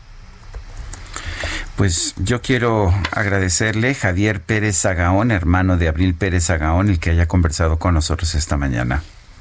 Sergio, muchas gracias, Lupita. Fue un honor. Hasta luego, muy buenos días. Bueno, eh, son las 8 con 23 minutos. Eh, hoy es 26 de agosto. El 26 de agosto, pero de 1914, nació Julio Cortázar, uno de pues, mis escritores favoritos.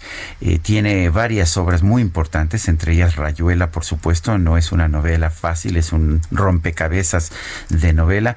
Y en, este, en esta novela tiene esta frase, Guadalupe, te la comparto por, por si te gusta. Adelante. Hacíamos el amor como dos músicos que se juntan para tocar sonatas. ¿Cómo la ves? Ah, qué música para mis oídos. Música para tus oídos. Bueno, pues Julio Cortázar le recomiendo, pero además, además de Rayuela, bueno, tiene las historias de Cronopios, tiene, eh, es un gran cuentista, la autopista del sur, también vale la pena eh, leerla. Eh, no sé qué nos vayan a recomendar este fin de semana para leer, pero bueno, El bestiario de Julio Cortázar o Los premios, que es una novela también, el libro de Manuel, pues ah, serían realmente todas obras muy importantes que pudiéramos leer.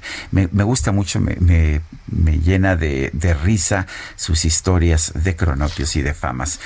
Son las 8 de la mañana, 8 de la mañana con 24 minutos. Guadalupe Juárez y Sergio Sarmiento estamos en el Heraldo Radio. Regresamos.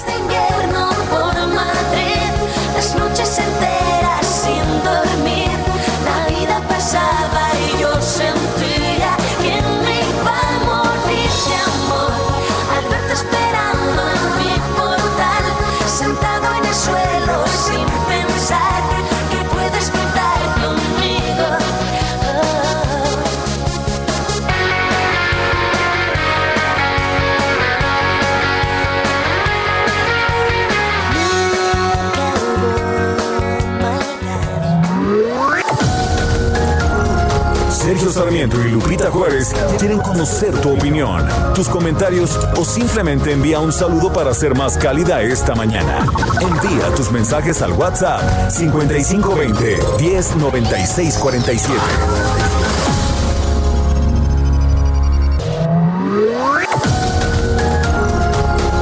Continuamos con Sergio Sarmiento y Lupita Juárez por El Heraldo Radio. Jaque Mate con Sergio Sarmiento.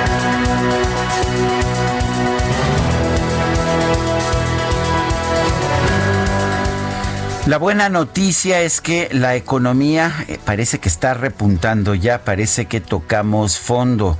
Según el indicador global de la actividad económica que da a conocer el día de hoy el INEGI, la economía mexicana tuvo un crecimiento de 8.9% en el mes de junio en comparación con el mes de mayo. Esa es la buena noticia.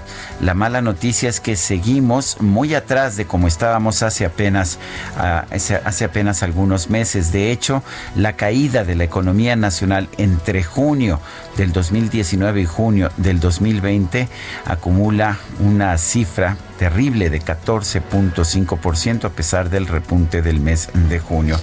Es importante que estemos repuntando, pero también es muy importante que nos demos cuenta de cuáles son los errores que hemos cometido. No, no es que nos iba muy bien y de repente nos alcanzó la pandemia, ya íbamos mal. Las cifras son muy claras, la inversión productiva, la construcción, la economía, empezaron a caer desde el año pasado y la razón principal es la incertidumbre que procede del mismo gobierno de la República. Yo creo que este es el momento de revertir curso. Es el momento, por supuesto, en que Andrés Manuel López Obrador puede mantener sus políticas de apoyo a la población más pobre. Eso no hace daño, al contrario, puede hacer bien. Pero también es muy importante que deje de mandar eh, mensajes de incertidumbre a la inversión productiva en nuestro país. Si queremos salir adelante necesitamos inversión productiva porque solamente el crecimiento económico, eso nos lo, nos lo dice la historia, puede ayudar a la gente a salir de la pobreza. Yo soy Sergio Sarmiento y lo invito a reflexionar.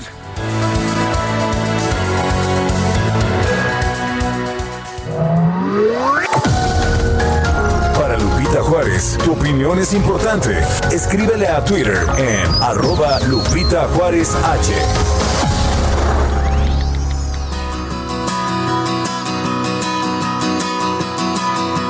Igual que un mosquito más tonto de la manada. Yo sigo tu luz aunque me lleve a morir. Te sigo como le siguen los puntos finales todas las frases suicidas que buscan su fin. Igual que el poeta que decide trabajar en un banco, sería posible que yo en el peor de los casos me hiciera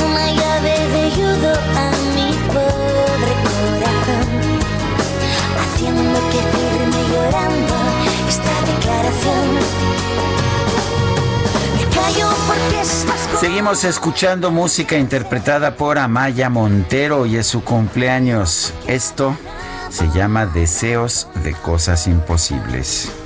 Pero pase lo que pase, que otro me acompañe. El silencio de querer tan sola Y son las 8 con 34 minutos. Vámonos, pero en el metro. Reporte Metro con Palmira Silva. Hola Palmira, ¿cómo estás? Buenos días. Hola, muy buenos días, Lupita. Sergio, un saludo a su auditorio. En este momento registramos afluencia moderada y un intervalo de paso entre trenes de 3 a 4 minutos aproximadamente. Hoy, como todos los miércoles, la estación Acatitla de la línea A permanecerá cerrada de 9 y media a 17 horas. Tomen previsiones. Por último, queremos pedirle a nuestros usuarios que guarden perfectamente sus paraguas al entrar a los andenes y recordarles que el uso de cubrebocas es obligatorio en toda la red. Esta es la información por el momento. Que tengan un excelente miércoles. Muchas gracias. Muy buenos días, Palmira. Buenos días, hasta luego. Un grupo de médicos mexicanos está buscando financiamiento para un proyecto que asegura permite el control del COVID-19 a través de la aplicación de antisépticos eh, mediante un proceso de nebulización. Vamos a conversar con Roberto Rebollar González, él es médico cirujano. Eh, Roberto Rebollar, buenos días, gracias por, por, gracias por tomar esta llamada. Hola, buenos días. ¿Qué tal, Sergio Lupita? Hola, Muchas ¿qué gracias tal? por el espacio. A ver, Buenos días. exactamente cómo funciona esto. Bueno, eh, mira, primero tengo que explicarte un poquito de la enfermedad. Básicamente sabemos el COVID, pues eh, vino a ser desastroso, muy contagioso. Y el mecanismo de contagio básicamente es cuando alguien tose, estornuda, se forman microgotas, eh, eh, eh, en- dentro de esas microgotas va contenido el virus y el virus puede alcanzar ciertas células de nuestro cuerpo o ciertos órganos que tienen un receptor específico, que en este caso se ha descubierto que es el AC2, y es donde empieza la replicación del crecimiento del virus. Se ha hablado de- de los ojos, por ejemplo, del tubo digestivo, pero principalmente la vía aérea superior. ¿Esto qué significa? Que la principal vía de entrada del, virus a nuestro organismo va a ser por las células que se encuentran en la mucosa de la nariz o las narinas, la orofaringe o la rinofaringe. El virus va a empezar a crecer eh, en, estos, en estos sitios y posteriormente es- eso se llama replicación viral. ¿Qué tantas veces se va a empezar a replicar el virus? ¿Qué tanta carga viral nos va a dar? Y de ahí baja a la vía aérea inferior o a los pulmones y empieza lo peligroso de la enfermedad como tal.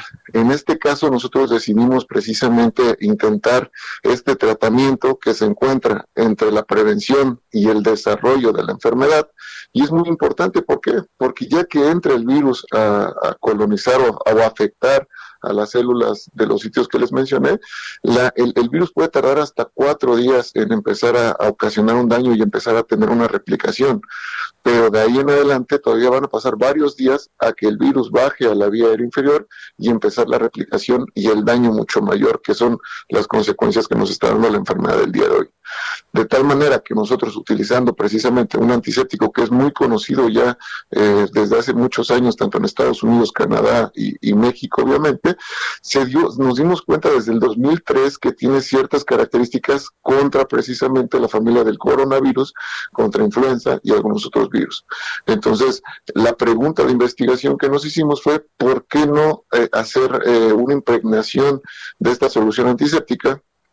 Eh, que aparentemente es inocua para nuestro organismo, y pues tratar de matar eh, el, parte del, virus que se encuentra replicándose, disminuir la carga viral y obviamente no curar la enfermedad porque mentiríamos si dijéramos que la curaríamos, pero sí disminuyendo la carga viral, obviamente lograr una expresión mucho menor de la enfermedad y obviamente lograr menos ingresos hospitalarios y menos defunciones. Hay que recordar, Roberto, ¿ustedes ya hicieron, ya aplicaron esto y, cuáles han sido los resultados? Sí, nosotros publicamos eh, una serie de casos, que es una fase 1 del estudio, precisamente eh, a principios del mes de agosto. Lo hicimos en una revista internacional que se encuentra indexada.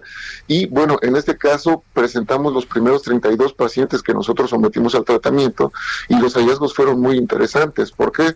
Porque en promedio entre el tercero y cuarto día del, del tratamiento, la disminución de los síntomas fue muy importante. La mejoría de la frecuencia respiratoria y también las saturación del oxígeno. Estos son dos marcadores muy directos relacionados a qué tanto compromiso pulmonar va presentando nuestro paciente. Entonces nosotros hicimos la primera, el primer corte a los 32 pacientes, pero actualmente llevamos más de 150 pacientes tratados de la misma manera y que han respondido de una manera muy adecuada y que no han llegado nuevamente ni a requerir hospitalización ni a requerir, eh, bueno, ni a llegar al fallecimiento, obviamente. Esto es muy importante, ¿por qué? Porque vuelvo a repetir, nos encontramos en una fase 1 del estudio, pero seguir evolucionando en el camino de la investigación científica o del método científico nos obliga a hacer un estudio ya mucho más controlado, que significa que eh, es un estudio que va a ser comparativo con el tratamiento convencional, ¿no? Con lo que está estableciendo la OMS y dependiendo de esos resultados vamos a ver qué tan efectivo o qué tan eficaz es esta eh, este tratamiento que estamos proponiendo que es coadyuvante y bueno, realmente saber qué resultados. Ese es prácticamente el camino que sigue cualquier medicamento, cualquier terapéutica en todo el mundo. ¿Qué se necesita para que haya una aprobación ya formal de este procedimiento? Obviamente estamos hablando ya de un protocolo con características internacionales, con criterios sumamente específicos. Eh, necesitamos eh, someter, eh, primero hacer la selección de los investigadores, que tienen que ser básicamente especialistas en el área afectada, en este caso infectología, neumología, la selección de los pacientes, el lugar a donde van a ser estudiados o los centros de investigación y obviamente todo lo que conlleva el método científico, saber a qué paciente se le va a dar cierto tratamiento, cómo va a ser el seguimiento, la recolección de datos, el análisis estadístico. Y desgraciadamente, así como en todo el mundo, pues bueno, esto tiene un costo. Y en este caso nosotros precisamente habíamos calculado para tener un resultado estadísticamente significativo eh, un, costo aproximado para, para desarrollar completamente el protocolo. Indiscutiblemente se tiene que hacer el registro ante la COFEPRIS y bueno, cumplir con ciertos requisitos que, que pues, se van desarrollando conforme va. Oye, ¿tienen eh, dinero, tienen recursos para seguir con la investigación? Desgraciadamente la primera eh, la primera fase de la investigación básicamente la hicimos con, pacientes de nosotros y pues obviamente con recursos también de, nosotros. Esa es una triste realidad que vivimos en el país desgraciadamente desde hace muchos, muchos años y hasta el día de hoy se viene arrastrando. Eh, hay poco apoyo a la investigación científica en, en todos los ámbitos básicamente y esto ha frenado mucho la investigación en México desgraciadamente. Bueno, pues yo quiero agradecerte, Roberto Rebollar González, médico cirujano, el haber conversado con nosotros esta mañana. No, al contrario, Sergio, y gracias por el espacio. Nuevamente, la, intención sería seguir estimulando a más médicos, a más investigadores eh, mexicanos a continuar con esto. Actualmente hay varios centros en el país que están desarrollando la terapia y estamos obteniendo resultados muy buenos, pero bueno, que tome tanta fuerza que México también llegue a ser eh, una punta en el tratamiento de este tipo de, enfermedades, en este caso el, COVID-19, y bueno, que ojalá que tengamos un impacto muy bueno también en el gobierno federal. Gracias, Roberto Rebollar González, médico cirujano. Interesante, una de las, eh, de, lo que pasa con, con este tipo de epidemias es que el genio científico del mundo ya es muchísimo, es impresionante. Esto es nada más algo que estamos viendo en México, pero están surgiendo propuestas por todo el mundo y creo que vamos a encontrar una cura, creo que va a ser pronto, aunque queda muy claro que este es un coronavirus muy complicado, que nos ha dado muchísimas sorpresas. Así es, Sergio, y nos han dicho que tiene distintas cepas, ¿no? Las personas que se han reinfectado, bueno, pues se presentan de nuevo este coronavirus y algunos eh, cambios ya también en las cepas. Y fíjate que hablando de otros temas, el Instituto Federal de Telecomunicaciones, la Organización de Telecomunicaciones de Iberoamérica y la Plataforma de Reguladores del Sector Audiovisual de Iberoamérica van a celebrar un foro internacional y vamos a platicar con Oscar Díaz, titular de la Unidad de Medios y Contenidos Audiovisuales del IFT, sobre este tema, cuáles son los eh, pues objetivos de este foro, qué es lo que se va a tratar, de qué se va a hablar. Oscar Díaz, ¿qué tal? Hola Lupita, ¿qué tal? Muy buenos días.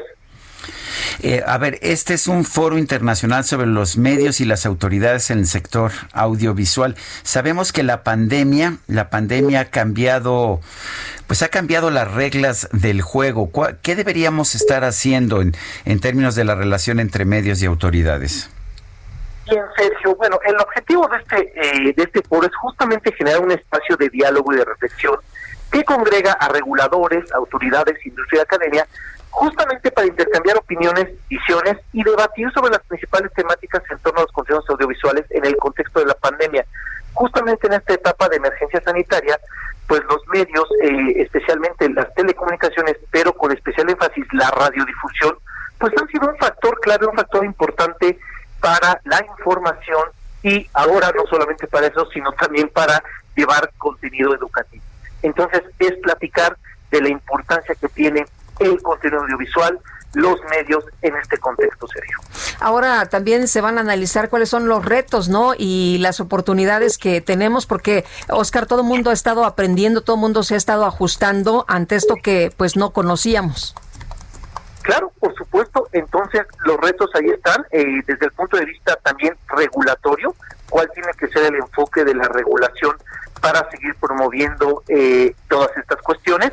Eh, se van a tratar tres temas importantes. Eh, se, eh, se organizan tres mesas. Es el papel de las autoridades, donde aquí van a plantear estas cuestiones. Otro tema de alfabetización mediática, que son todas estas herramientas que nos permiten desarrollar una visión crítica en el consumo de contenidos audiovisuales.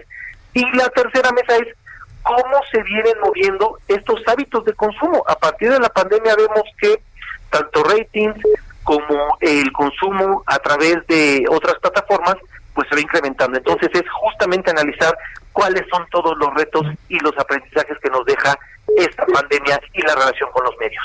¿Puede participar cualquier persona? Sí, Lupita, eh, fíjate que se va a estar transmitiendo este foro que comienza el día de hoy eh, a las 9.30 eh, en la página del Instituto Federal de Telecomunicaciones, www.ift.org.mx. Ahí está abierta la transmisión vía streaming para todo interesado. Muy bien, pues estaremos al pendiente de, esta situación. Oscar Díaz, gracias por esta conversación.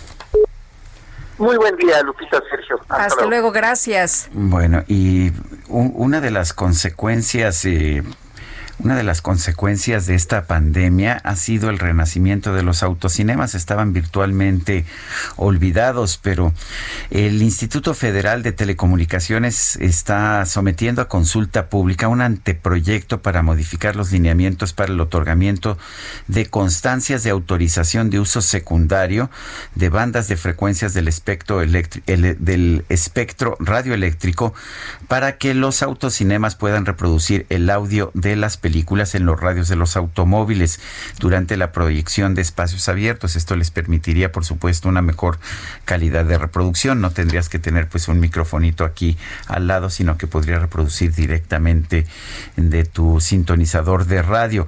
Los autocinemas y espacios destinados a autoconciertos han empezado a popularizarse eh, debido a la pandemia y el IFT, el Instituto Federal de Telecomunicaciones, ha recibido diversas solicitudes para el uso de estas bandas de frecuencias atribuidas al servicio de radiodifusión. El propósito es tener una solución integral de audio para este tipo de servicios utilizando transmisores de baja potencia que operan en la banda de frecuencia modulada. Muchas veces las radiodifusoras se han opuesto porque dicen que esto puede interferir con sus transmisiones.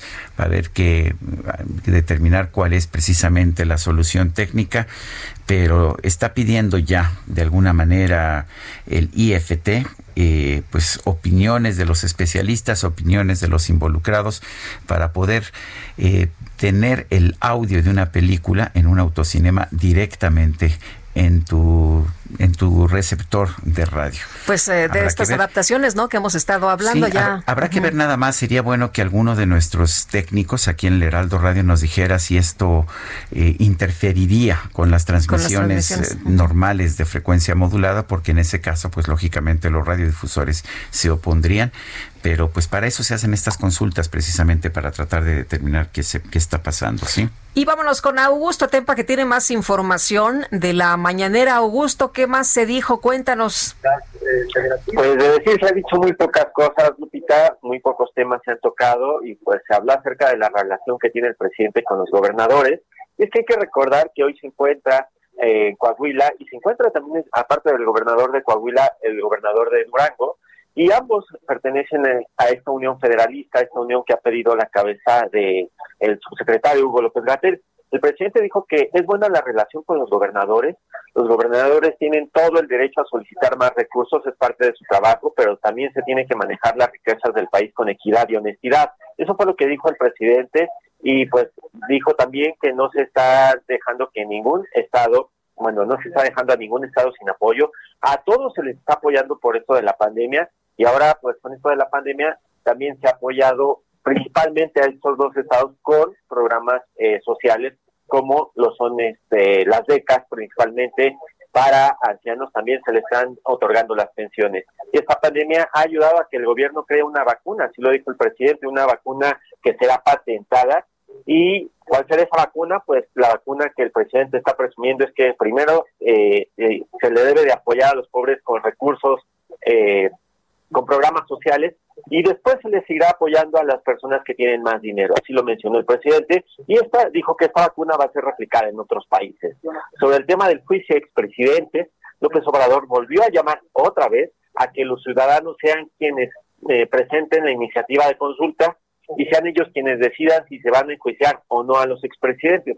Criticó aquella dependencia que en la administración pasada se creó para investigar la corrupción. Mencionó que esa misma dependencia fue la encargada de tapar los casos de Odebrecht y algunos otros casos que hoy se están ventilando con el expediente de Lozoya.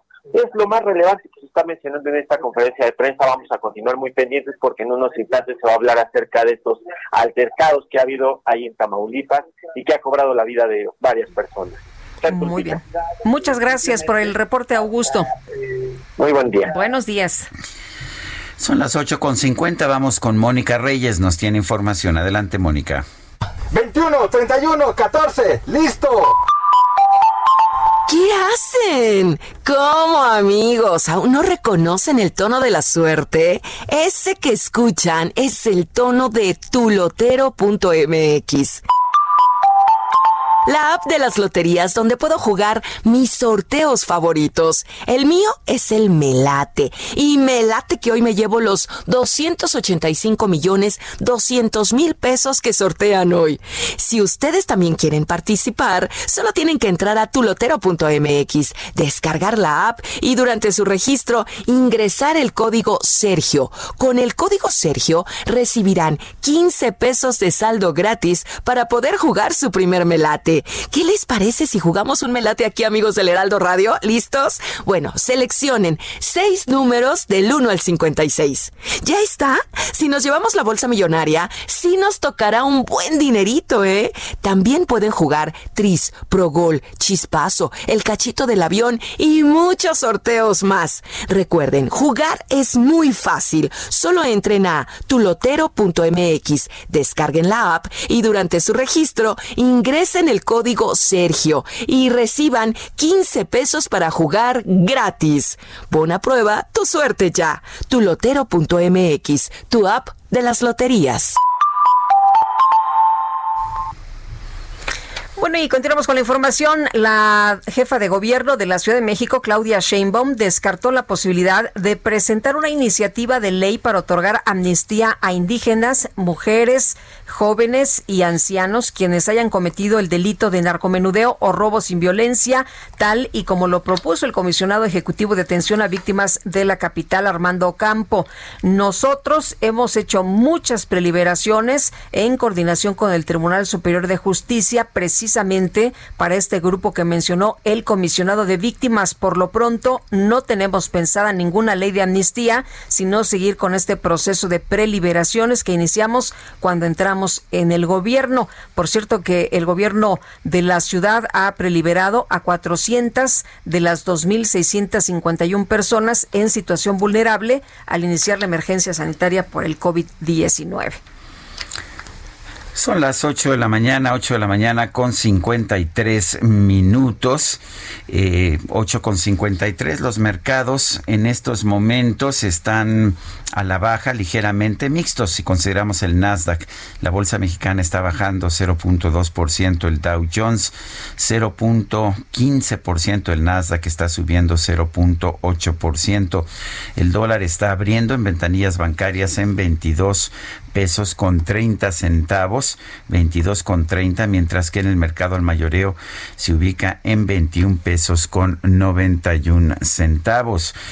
Eh, vamos a estar al pendiente de los mercados, pero parecen bastante, bastante tranquilos esta mañana. Por otra parte, las zonas arqueológicas en México van a reabrir a partir del mes de septiembre. La secretaria de Cultura, Alejandra Frausto, anunció el calendario de reapertura de espacios culturales en México tras el periodo de cierre debido a la pandemia de coronavirus. La funcionaria señaló que aunque algunos recintos ya abrieron sus puertas, como la Cineteca Nacional y Los Pinos, la mayoría de los sitios culturales comenzarán a recibir visitantes a partir de septiembre. Este es el caso, dijo, de las zonas de las zonas arqueológicas, las cuales se van a abrir eh, a partir del 7 de septiembre de forma escalonada. Según datos del INA, eh, este tiene bajo su resguardo un total de 193 zonas arqueológicas y una paleontológica. Son las 8 de la mañana con 54 minutos. Guadalupe Juárez y Sergio Sarmiento estamos en el Heraldo Radio. me lleve a morir. Te sigo como le siguen los puntos finales a todas las frases. Sergio Sarmiento y Lupita Juárez quieren conocer tu opinión, tus comentarios o simplemente envía un saludo para ser más cálida esta mañana. Envía tus mensajes al WhatsApp 5520 109647.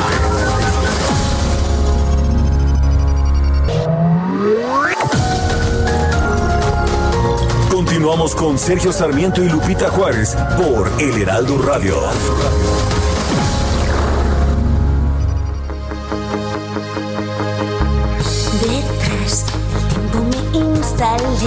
Ya ves, no me quejo ni me quejaré. Mi ser, mis recuerdos y alguna canción son hoy mi premio de consolación. ¿Y tú qué has hecho para olvidar que fue aquella chica del bar? Lo sé, prohibido preguntar. Muy bien, seré sincera. Cubrí mis Otra probadita de la música de Amaya Montero, esto se llama Cuídate, está cumpliendo 44 años de edad. por mí. Cierra la puerta, ven y. Bueno, y continuamos, continuamos con la información. Oye, fíjate que la eh, pues eh, secretaria de la función eh, de la secretaria de la función pública Irmeréndira Sandoval acaba de subir un eh, Twitter en su cuenta personal. Dice circula tanta desinformación en columnas y mesas de debate sobre el caso Nexos. Aquí no hay censura sino la estricta aplicación de la ley, incluso cuando se trata de intereses poderosos. Comparto una breve explicación de nuestra sanción y vamos a poner el audio, pero resulta que el video no está disponible. Ah, bueno. Yo escribo, de hecho, en mi columna periodística hoy sobre ese tema y digo, el presidente no ha censurado hasta ahora eh, cosas que se han presentado como censura, no han sido censura, como por ejemplo el que Carlos Lorete Mola no haya firmado o no haya renovado su contrato con Televisa, no indica una censura, indica una falta de acuerdo con la empresa que lo tenía contratada. Sin embargo, el caso de Nexos sí parece señalar una censura. Nexos dio a conocer a propósito eh, eh, los contratos y los pagos que había hecho del Infonavit y de todas las las peticiones que se le hicieron, eh, de manera que, pues ahí está, ahí está la comprobación de que sí habían hecho el, famoso pago del Infonavit que dice la Secretaría, la Secretaría de la Función Pública que no se hizo, de manera que yo sí señalo, hasta que no vea una prueba en contrario, que a pesar de que no ha habido censura, el caso de Nexos es el primero en el que veo una posibilidad de censura. Son las nueve con ah, dos minutos y nos dice, nos dice, tenemos, recibimos mensajes del público. Buen día, si es verdad que se están vendiendo boletos para la rifa de un avión que no se va a rifar, deberían donarlo a los padres de esos niños con cáncer. Eh, desde La Paz, Baja California Sur, nos dicen también que tengan una excelente semana. Les pido si nos manda mensajes de WhatsApp, cosa que puede hacer en el teléfono 55 20 10 96 47. Incluyanos por favor su nombre, ya que nos mandan el contenido del mensaje, pero si no está su nombre contenido en el mensaje, no sabemos Guadalupe y yo quién, de quién se trata. Son las 9 de la mañana con tres minutos y tenemos a Agustín Basabe, ya nuestro analista político, listo para ofrecernos su pues su interpretación de los hechos. Eh, pensé que iba a hablar eh, del Evangelio según San Pío, pero no es la justicia, ¿verdad? la justicia según López Obrador. A ver, cuéntanos, Agustín. no está muy lejos de esa, de esa cabeza, Sergio. Buen día, Lupita. Buen día a todos.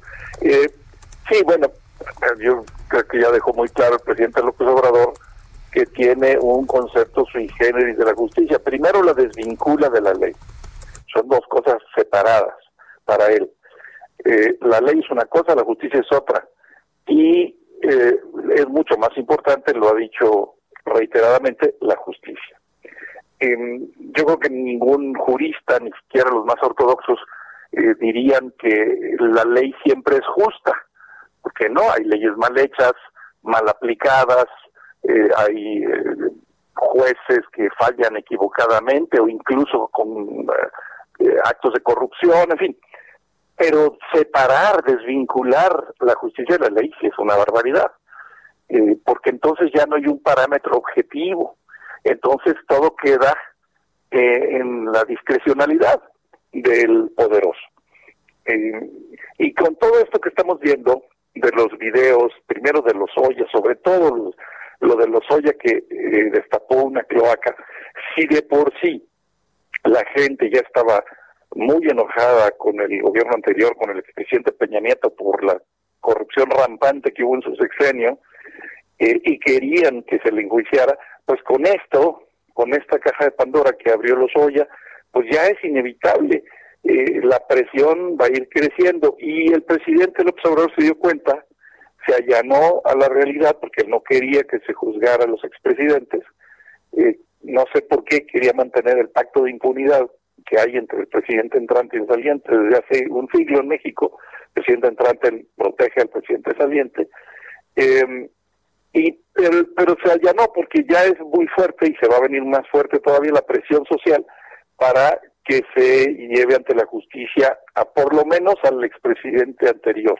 Oye, hoy, el presidente ha dicho que por lo menos hay 70 implicados en los eh, supuestos sobornos eh, señalados por Emilio Lozoya.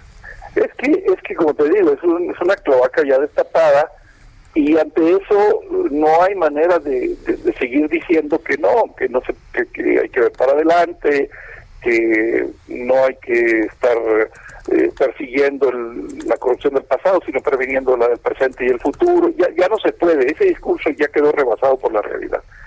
Y entonces, ¿qué está haciendo el presidente? Pues sacándole provecho a, esa decisión, provecho político electoral.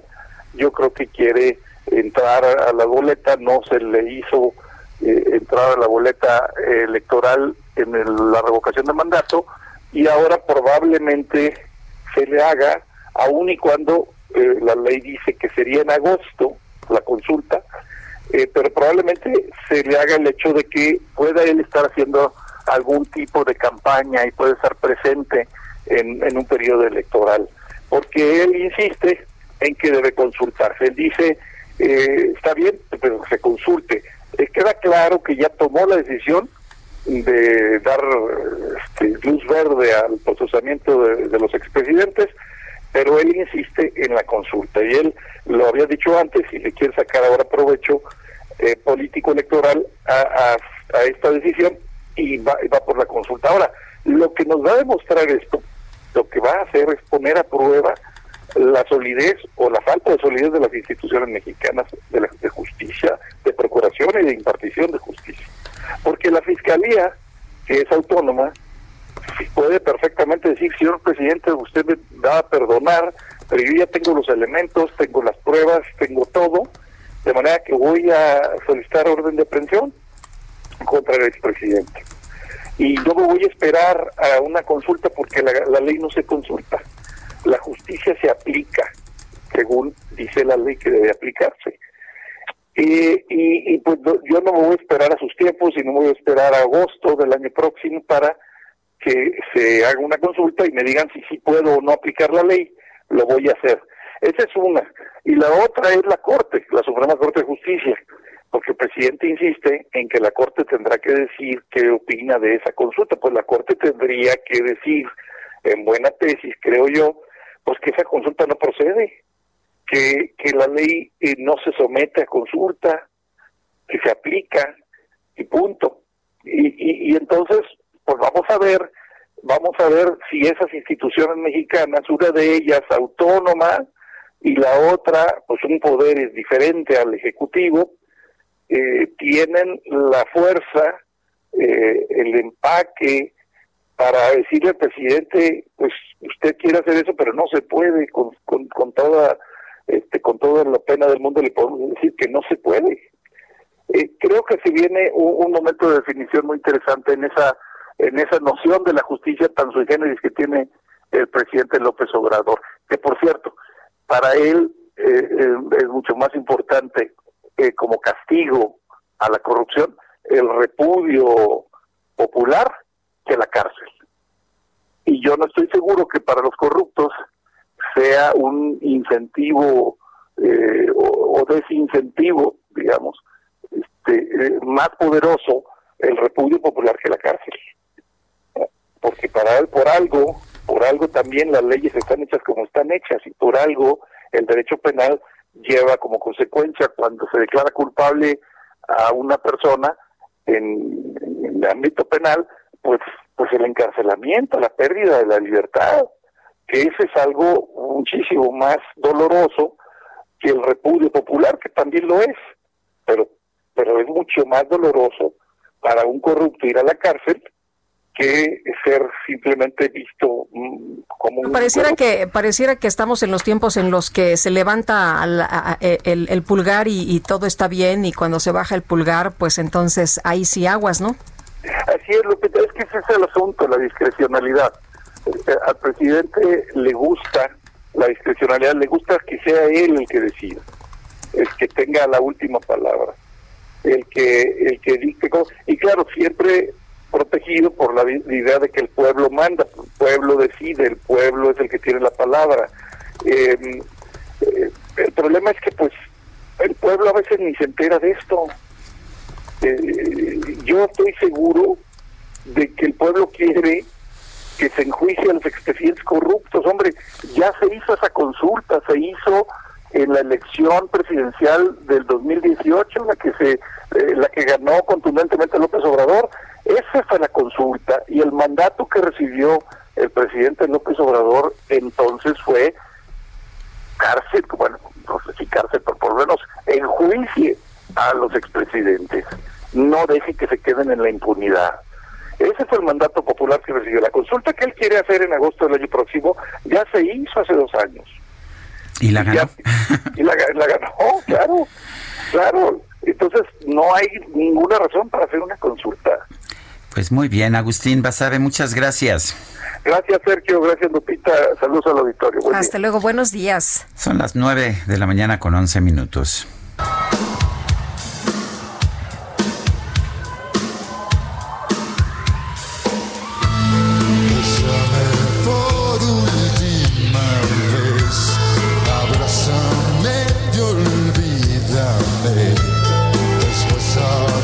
Banda, ¿eh? Qué, buena, banda. Claro, es, es cierto que, que, se, que la hicieron en homenaje a ti, Guadalupe Juárez. Ay, pues eh, fíjate que no creo, pero la verdad es que me gustan mucho sus rolas y están eh, presentando la, la Lupita en vivo en Radio UNAM. Es el primer álbum en vivo en toda la carrera y está con nosotros Lino Nava, vía telefónica, guitarrista, compositor, productor musical.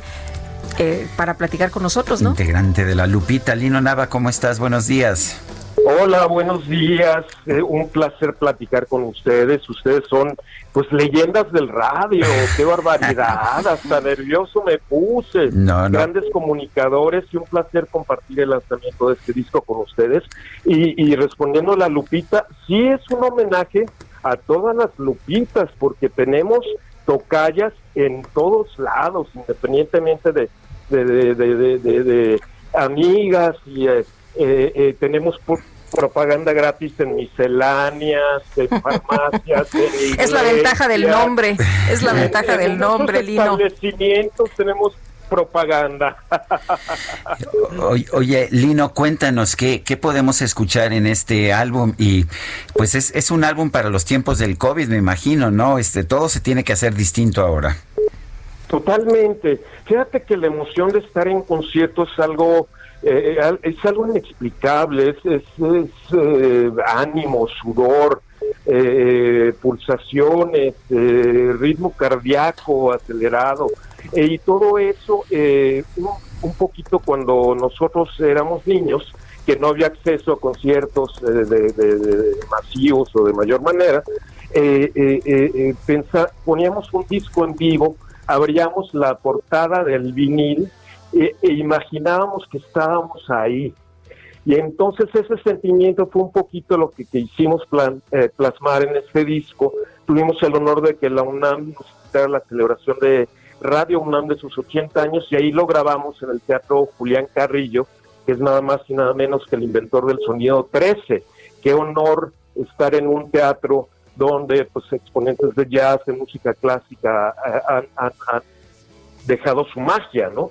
Entonces es un disco de 15 canciones que abarcan prácticamente eh, eh, eh, discografía de hace 29 años que cumplió la Lupita este fin de semana y lo queremos compartir con la gente y el disco ya está disponible en- por lo pronto en todas las plataformas digitales para que la gente se ponga audífonos, le sube el volumen y se sienta de alguna, mente, de alguna manera acompañado de la música que yo creo que reacomoda las moléculas de la gente y nos hace más felices. Sin duda, sin duda. Oye, eh, eh, eh, esta es la primera vez que, que hacen un disco así en, en vivo, ¿verdad? ¿Por qué no lo habían hecho antes? ¿No lo habían planeado? ¿No lo habían pensado? Eh, fíjate que hubo algunas eh, oportunidades de hacerlo, pero todavía no era el momento porque eh, nos encanta tocar en vivo, pero somos compositores también y hay, hay que buscar esos canales, esos espacios para sacar las canciones que componemos. Y más hoy día en, en el confinamiento, pues es un, un momento especial para componer, para decir cosas y con la tecnología pues ya podemos hacer cosas en casa, ¿no? Oye, y cuéntanos la verdadera historia de, de la Lupita, de cómo surge el nombre, porque hay muchas teorías, pero una de ellas es que lo viste por ahí en un camión, en el eh, guarda, eh, guardafangos, creo que se llama, eh, que decía Sí, Lupita sí. junto a la Virgen de Guadalupe, ¿no? Sí, totalmente. Fíjate que iba rumbo, iba en un transporte público, en un autobús rumbo al ensayo, pensando en, en nombre, qué nombre ponerle, porque usualmente bautizar a un grupo es como bautizar a un hijo. Hay gente que tiene una lista del tamaño de la sección amarilla, ¿no? No sé. Entonces, eh, eh, eh, eh, no hicimos una lista. Viendo un, un camión de carga en el guardafangos decía Lupita y tenía la Virgen de Guadalupe. Y entonces llegué al ensayo y les dije a los colegas, ¿y si le ponemos la Lupita? Y todo el mundo volteó y dijo, sí, en este momento los grupos eran como más, los nombres de los grupos eran más rebuscados, eran diferentes, eran, eh, no sé, eh, no sé, como más pretenciosos de cierta manera, y lo que queríamos decir con el nombre de la Lupita es que somos mexicanos y de alguna manera en el rock que hemos hecho estos 29 años eh, ha sido reflejada pues esta, esta sangre, este DNA eh, mexicano, mestizo, eh, que tiene que ver con la música popular, que tiene que ver con Pérez Prado, al igual que Jimi Hendrix, ¿no? Eh, somos una combinación de, somos unos escuchas campechanos, por así decirlo, ¿no?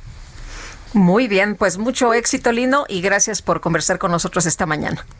No, un placer platicar con ustedes, Sergio, Lupita, Tocaya, de verdad, homenaje a todas las Lupitas. Y les recuerdo brevemente, las redes sociales de la Lupita son la Lupita Oficial en Twitter, la Lupita Oficial en Instagram, la Lupita Oficial en Facebook y el mío que es Lino Nava, para servir a usted. Muy bien. Bueno, pues muchas gracias, Lino. Gracias, un abrazo grande. Que estén muy bien. Bueno, son las 9 de la mañana con 18 minutos. Vamos a un resumen de la información más importante. Esta mañana desde la comarca lagunera el presidente López Obrador señaló que no le corresponde decidir si se debe investigar al exsecretario de Hacienda Luis Videgaray por su presunta implicación en el caso del exdirector de Pemex Emilio Lozoya. Es un asunto que le corresponde a la Fiscalía General de la República y ellos eh, están haciendo la investigación, están llevando a cabo todo el proceso que exige la ley. Seguramente los implicados, que son como 70, van a ser llamados a declarar. Se tiene que probar lo que se denuncia, no puede culparse a nadie sin pruebas. El gobernador de Coahuila, Miguel Riquelme, afirmó que los proyectos de la entidad no se detuvieron a pesar de la pandemia, mientras que el gobernador de Durango, José Rosa Puro, aseguró que la laguna es una de las regiones más seguras del país gracias a la coordinación entre los tres niveles de gobierno. El delegado de la Secretaría de Relaciones Exteriores en Sonora, Benjamín Hurtado, presentó su renuncia al cargo luego de que se difundió un video en el que se le observa en presunto estado de ebriedad discutiendo con policías. El presidente municipal de San Bartolomé, Quialana, Oaxaca, Victoriano Gómez Martínez, murió este martes por complicaciones de salud derivadas de COVID. Desde hace tiempo ya nada es igual.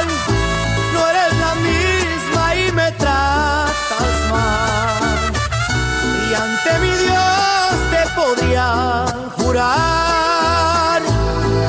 Luego de que se dio a conocer el noviazgo del cantante Cristian Nodal y de Belinda, en Twitter surgió una cuenta que parodia el perfil verificado de Nodal para difundir mensajes de desamor. El éxito de la broma fue tan grande que comenzó a ganar seguidores impulsado por el rumor de una posible ruptura de la pareja, hasta el punto de que ya cuenta con 492 mil seguidores, mientras que la cuenta real de Cristian Nodal apenas tiene 384 mil. Ante esta situación el cantante dijo que se siente más estafado que los que siguen creyendo que es él quien escribe tonterías en una cuenta falsa que tiene más seguidores que la verdadera. Desde hace tiempo. Para Sergio Sarmiento tu opinión es importante. Escríbele a Twitter en arroba Sergio Sarmiento. Con Israel Lorenzana. Israel, ¿qué tienes esta mañana? Muy buenos días. Sergio Lupita, muchísimas gracias. Pues ahora nos hemos trasladado hasta el perímetro de la alcaldía Cuauhtémoc, exactamente la colonia Peralvillo, en donde con el objetivo de fortalecer las acciones de prevención y atención de casos positivos de coronavirus, el gobierno de la Ciudad de México ha llevado a cabo la instalación de 70 kioscos de la salud, análisis y seguimiento a las personas con dicha enfermedad. Eso después de haber dado a conocer el listado de las 158 colonias que forman parte del programa territorial para la detección y aislamiento de casos positivos de COVID-19. En estos eh, kioscos, Sergio Lupita, se van a llevar a cabo pruebas de COVID-19, atención médica y además aplicación de vacunas de pues eh, para las personas que necesiten esta asistencia también van a poder acudir a estos kioscos de la salud. Así que bueno, pues con estas acciones se amplía la atención territorial a las colonias que representan el 40.9% del total de casos positivos aquí en la ciudad. Ya en estos momentos prácticamente está todo listo para que comiencen a hacer las pruebas. Ya hay una fila muy larga en estos momentos de personas que quieren pues hacerse la prueba de COVID-19. Antes van a ser revisados por un médico y esto está muy cerca del mercado del mercado de Peralvillo entre el circuito interior y el eje 2 norte aquí en la alcaldía Cuauhtémoc. Sergio Lupita, la información que les tengo. Muy bien, muchas gracias Israel, muy buenos días. Hasta luego. Bueno, son las son las 9 de la mañana con 22 minutos. La epidemia de COVID está, se está desacelerando en la mayoría de las regiones del mundo, particularmente en el continente americano, según los últimos datos semanales de la Organización Mundial de la Salud. Más de 1.7 millones de nuevos casos de COVID-19 y 39 mil muertes fueron constatados la semana pasada, la del 17 al 23 de agosto. Esto es una caída del 5% en los contagios y del 12% de las muertes en comparación con la semana anterior, la semana del 10 al 16 de agosto. Esta desaceleración se registró en todas las regiones, excepto en el sureste asiático y en el Mediterráneo oriental. El continente americano es la región donde la epidemia se ha desacelerado más, con una caída del 11% de casos nuevos y del 17% de las muertes. Esto en buena medida se debe a una difusión más lenta en los Estados Unidos y Brasil, que son los dos países más afectados del mundo. Sin embargo, varios países y territorios del Caribe informaron de fuertes aumentos de casos y muertes en los últimos siete días, que de acuerdo a la Organización Mundial de la Salud podrían en parte deberse a la reanudación del turismo. La OMS afirmó que los informes que ha recibido hasta el momento sobre personas que se han reinfectado con el coronavirus son muy raros. Después de que se conoció el caso documentado de un hombre en Hong Kong que contrajo el virus dos veces. Enfatizó que en cualquier caso las posibles reinfecciones de las que se habla representan una cifra muy, pero muy baja. Harris dijo que es posible que tras el caso en Hong Kong aparezcan otros, pero que esto no parece ser un hecho habitual de ninguna manera. Bueno, y por otra parte, eh, hay una estrategia para ayudar a las familias en su duelo allá en Perú y firmas de publicidad están ofreciendo espacios para dejar mensajes y fotografías de las personas fallecidas por el coronavirus. Y bueno, pues eh, han recurrido precisamente algunos de ellos a los espectaculares para despedir a sus seres queridos. Son las 9 de la mañana, 9 de la mañana con 25 minutos. Regresamos en un momento más. Mosquito más tonto de la manada. Yo sigo tu aunque me lleve a morir. Sergio Sarmiento y Lupita Juárez quieren conocer tu opinión, tus comentarios o simplemente envía un saludo para ser más cálida esta mañana. Envía tus mensajes al WhatsApp 5520 109647.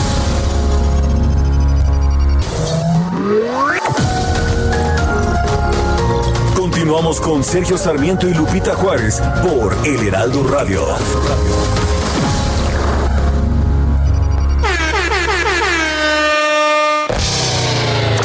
La micro deportiva. Used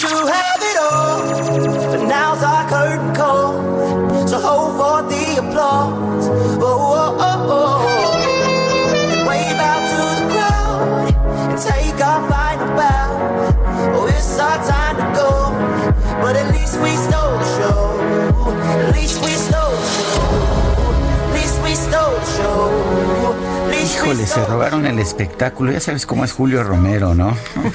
Yo creo que el que se robó todo el espectáculo es Leo Messi, ¿verdad? Julio Romero, ¿cómo estás? Buenos días. Muy bien, Sergio Lupita, amigos del auditorio. Qué Buenos placer días. Esta mañana, efectivamente, qué noticia le ha dado la vuelta al mundo. Tiene a todos, pues, eh, con el alma en un hilo, porque ¿qué va a pasar con Lionel Messi? ¿O qué ha pasado hasta el momento? Bueno, pues él a través de una carta ha manifestado su intención de salir del Barcelona en este mercado de verano, después de 16 temporadas, por ahí de 20 años, 34 títulos en distintas competencias. Leo Messi ha ganado 10 ligas, 8 Supercopas de España, 6 Copas del Rey, 4 Champions League, 3 Supercopas de Europa, además de 3 Mundiales de Clubes con este conjunto catalán. Dentro de la petición, el argentino destaca que es jugador libre, ya que una de las cláusulas así lo ponía hasta el pasado 10 de junio, pero debido a la pandemia hay que recordar que se autorizó correr y renegociar algunos contratos.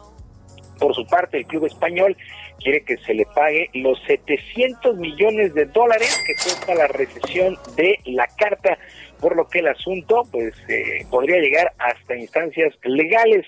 Mientras todo esto sucede, pues varios aficionados, cientos de aficionados, se dieron cita el día de ayer a las instalaciones del estadio Nou Camp para pedir la salida del presidente Joseph María Bortemou.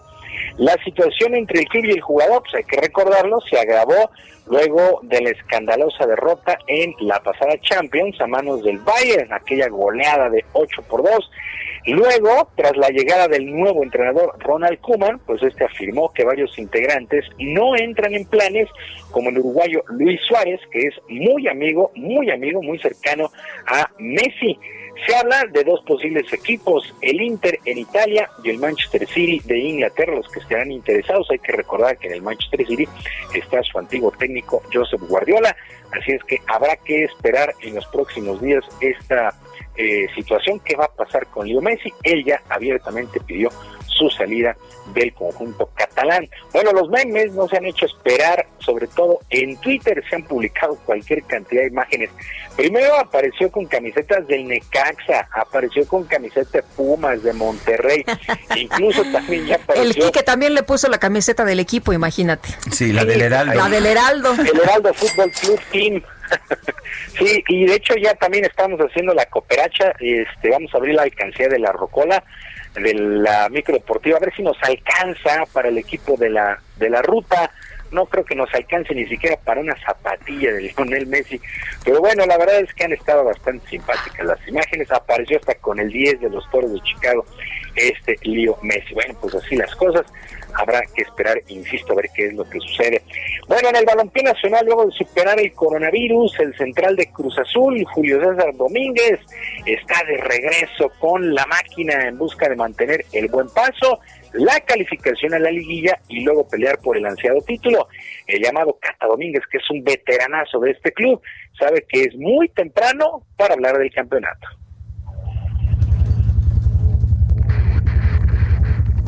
Yo he pasado muchas cosas aquí, alegrías, tristeza, como siempre lo he dicho, pero siempre me ha levantado eso, la fuerza mental y el apoyo de mi familia, pero sobre todo el trabajo que hago el día a día, eso es lo principal, eh, mantenerme al 100%, no ver el pasado, vivir el presente y hacia adelante, ¿no? Eh, me dices que acariciar el, el título, ahorita yo pues no lo veo así, yo lo veo, te digo, ver paso a paso primero Cruz Azul, que han dado bastante bien las dos últimas campañas, eh, sigue de superlíder.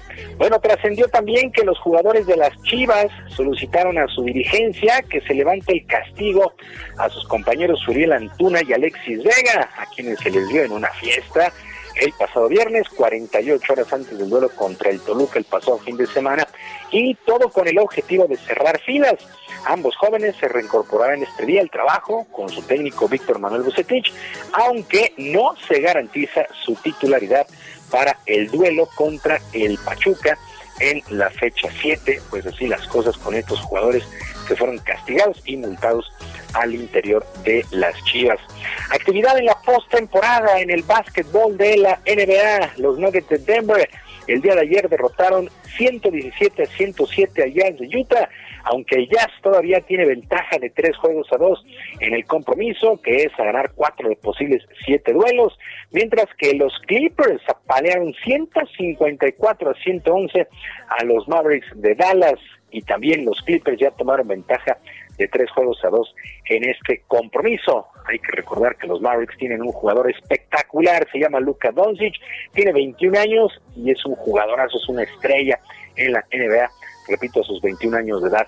Y Nelson Vargas, exdirector general de la CONADE, fue contundente al asegurar que la Federación Mexicana de Natación debe tener un cambio previo a lo que serán las próximas elecciones para elegir a su dirigente. Pidió a las distintas asociaciones no reelegir a Kirill Todorov para otro periodo, ya que justamente las reelecciones han hecho mucho daño, no solamente en la Federación de Natación, sino a todo el deporte de nuestro país.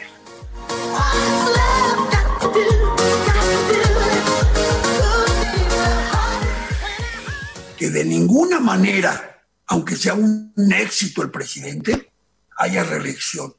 Los periodos deben ser de cuatro años y no puede haber reelección porque eso es lo que ha dado al traste con el deporte mexicano. Tenemos federativos que tienen 40 años al, frente del deporte.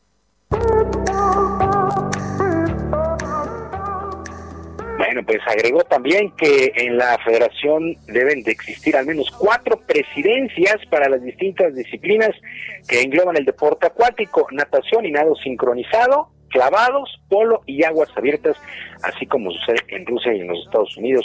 interesante, Nelson Vargas. Y Lucas Yolito lanzó el día de ayer el primer juego sin hit ni carrera de la actual temporada en el béisbol de las grandes ligas, con las Medias Blancas de Chicago, que blanquearon 4 por 0 a los Piratas de Pittsburgh. Yolito solamente regaló una base por bolas en la parte alta de la cuarta entrada Así es que prácticamente a la mitad de la campaña, de la sui generis campaña en las grandes ligas, cayó el primer juego sin hit. Pues ya rebasamos prácticamente los 30 juegos de los 60 que constará la temporada regular allá en el béisbol de la Gran Carpa. Así es que buena labor de Lucas, eh, Lucas con las medias blancas de Chicago. Sergio Lupita, amigos del auditorio, la información deportiva este miércoles, que es un extraordinario día. Recuerde que recomendaciones musicales, el fondo de ahorro para traer a Lionel Messi es en J Romero HB, en J Romero HB. Ahí la cuenta de Twitter, podemos platicar de lo que usted guste. Que es un extraordinario día para todos. Bueno, muchas gracias, Julio. Buenos días. Hasta luego, muy buenos días. Bueno, esta mañana en el periódico El Heraldo hay una nota importante. Pensiones cuestan 65 mil millones de pesos. Y es que fíjese usted que, pues esto es para la Comisión Federal de Electricidad, regresó al mecanismo de jubilaciones previo a la reforma energética, en donde las mujeres van a retirarse con 25 años de servicio sin importar la edad y los hombres con 25 años de servicio y 55 de edad o bien 30 años trabajando sin importar la edad. Al disminuir la edad de jubilación de 65 a 55 años, las personas que comiencen a pensionarse implicarán un costo por más de tres décadas para el Estado en función de que la esperanza de vida en el país es de 75 años y este cambio de esquema de pensiones de la Comisión Federal de Electricidad pues va a implicar un costo adicional de 65 mil millones de pesos para la empresa y el hecho de que sus jubilados representen pues una carga para el Estado. ¿Cómo la ven? Pues eh, eso es lo que nos cuesta, nos cuesta mucho más, de hecho, que, que todos los escándalos de corrupción que hemos escuchado. Y, creo que la cifra es conservadora, 65 mil millones de pesos. Yo he escuchado cifras de 130 mil millones de pesos. Pero vamos a Oaxaca. Eh, ayer en Oaxaca falleció por COVID el alcalde de San Bartolomé, Quialana. Eh, San Bartolomé, Quialana, Tlacolula. Victorino Gómez Martínez. Karina García nos tiene la información. Así es, Sergio Lupita, muy buenos días. La COVID-19 cobró la vida del presidente municipal de San Bartolomé Quialana Tlacolula, Victorino Gómez Martínez, con el que suman siete alcaldes que han perdido la batalla contra esta nueva enfermedad. Por medio de un comunicado, el H Ayuntamiento confirmó el fallecimiento y pidió respetar la privacidad de la familia y la memoria del edil. En estos momentos dijeron de sumo pesar pero además llamaron a la comunidad a continuar con las medidas sanitarias. El pasado fin de semana, el presidente municipal de Santiago Jocotepec, Chuapan, en la región de la cuenca del Papaloapan, Pedro Escárcega Pérez, falleció también por complicaciones en su salud debido al coronavirus. Antes, el municipio de Matías Romero, Alfredo Pérez Díaz, perdió la batalla contra la enfermedad tras 26 días de haber luchado por su salud. El edil de Tuxtepec también se suma a esta lista, Fernando Dávila Bautista, y de San Baltasar Chichicapan, Florencio San Germán Santiago, así como el presidente de Tamazulapan del Espíritu Santo, Artemio Ortiz Ricardes, con lo cual sumaron siete víctimas de esta enfermedad. Comentarles finalmente que Oaxaca reporta 13.090 eh, casos positivos, además, además de 1.235 muertos por la COVID-19. Es el reporte que les tengo. Daniela García, muchísimas, eh, no, sí, Daniela García, muchísimas gracias. No, perdón, no es, no es este, Karina, Karina García, muchísimas gracias. Gracias, muy buenos días. Buenos días. Y ahora sí vamos con Daniela García. La Secretaría de Salud del Estado de Nuevo León aseguró que habrá sanciones si no se respetan medidas de salubridad. ¿A qué se refiere, Daniela? Cuéntanos. Lupita, buenos días. Así es. Eh, la Secretaría de Salud del Estado de Nuevo León aseguró que de no respetarse las medidas de distancia y salubridad durante la conferencia mañanera del presidente Andrés Manuel López Obrador, se les sancionará. Hay que recordar que el presidente estará de visita aquí en el estado eh, mañana en una conferencia eh, que tendrá a cabo como todos los días aquí en, la séptima zona militar y posteriormente acudirá a una visita a la refinería de Pemex en el municipio de Cadereyta. Esto pues ocasionó que el titular de la Secretaría de Salud, Manuel de la Ocavazos, señalara que es peligroso que estas conferencias se realicen de forma presencial y no virtual como se realizan en esta, en esta entidad. Aseguró que se sancionará este tipo de conferencias ya que no es correcto exponer a los representantes de los medios de comunicación eh, porque exponerlos es algo grave y no es bien visto por el equipo de salud del Estado. Hay que recordar, Sergio Lupita, que en, en junio aquí en Nuevo León hubo un brote de COVID-19 eh, durante alguna de las conferencias que se tienen de forma diaria por parte de la Secretaría de Salud, lo que ocasionó que finalmente se cancelaran por completo estas conferencias presenciales y desde entonces se realizan de forma virtual y se transmiten a través de redes sociales. Esto pues para evitar finalmente que haya más casos de contagio de COVID-19. Esperan que se cumplan con medidas de distancia y el uso de cubrebocas que en la entidad es obligatorio durante los eventos que realiza el mandatario Andrés Manuel López Obrador en su gira este jueves. Sergio Lupita. Muy bien, muchas gracias por la información, Daniela. Muy buenos días. Al contrario, muy buenos días. Y en Michoacán, comunidades purépechas acusaron, acusaron en clases virtuales eh, que hay discriminación en clases virtuales. 47 mil indígenas no cuentan con acceso a televisión o a internet. Charbel Lucio nos tiene la información. Sergio Lupita, muy buenos días. Efectivamente, el día de ayer el Consejo Supremo Indígena de Michoacán eh, consideró que el programa Aprende en Casa 2, puesto en marcha el pasado lunes, en el que se incorpora la televisión como instrumento de enseñanza, discrimina, excluye y viola los derechos de las comunidades. Este consejo, que se conforma por 60 comunidades purépechas, indicó que, de acuerdo a estadísticas oficiales, en Michoacán viven 136.608 personas de 5 y más años de edad que hablan alguna lengua indígena. De este número, el 34.8% se encuentra en, pobreza extrema, lo que significa que tan solo en la entidad 47.539 indígenas no cuentan con ingresos suficientes para acceder a la canasta básica alimentaria, por lo que eh, consideraron mucho menos van a contar con recursos para acceder a la educación en línea o a la teleeducación, lamentó el Consejo Supremo Indígena. Las comunidades purépechas manifestaron que esta pandemia exhibe las carencias en que sobreviven las comunidades originarias, por lo que instaron a funcionarios federales y estatales de la Secretaría de Educación a visitar los pueblos indígenas y conocer la realidad social y verificar que el programa Aprende en Casa es inoperante en estos pueblos autóctonos. Este es el reporte desde Michoacán. Charbel Lucio, muchas gracias seguimos informando. Hasta luego, pues no desconoce el presidente lo que pasa en el país, ¿no? Él ha hecho muchas giras por toda la República Mexicana y la Universidad Autónoma del Estado de México rechazó el incremento en las cuotas de inscripción y reinscripción. Y Leticia Ríos, cuéntanos qué tal. Hola, ¿qué tal, Lupita? Buenos días, eh, Sergio. Efectivamente, luego de que en redes sociales alumnos de la Universidad Autónoma del Estado de México difundieran recibos con un supuesto incremento en las cuotas de inscripción y reinscripción, las autoridades universitarias señalaron que los montos son los mismos que se vienen cobrando desde hace 11 años y que no han subido. El secretario de Finanzas de la UAM, Javier González Martínez, destacó que además el costo por crédito no varía desde el 2003, es decir, hace 17 años. González Martínez aseguró que no existe ninguna instrucción de la universidad para aumentar las cuotas, pero reconoció que se detectaron errores en los sistemas de control escolar que emiten las constancias de líneas de captura para que los estudiantes realicen el pago correspondiente.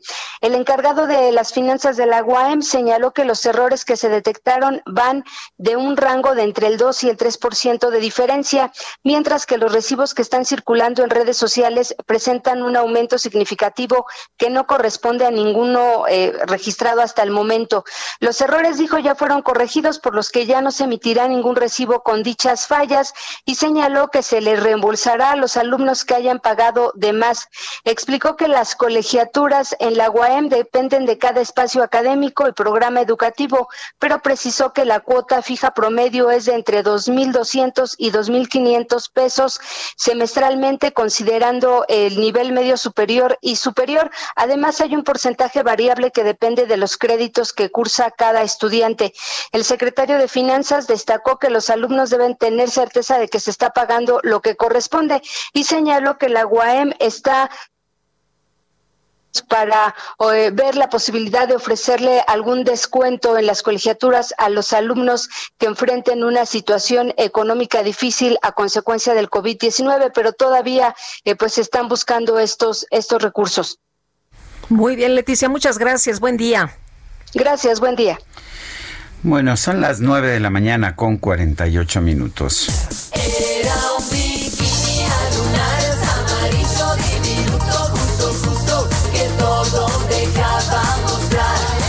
Pues era un bikini, pero no tenía la parte de arriba.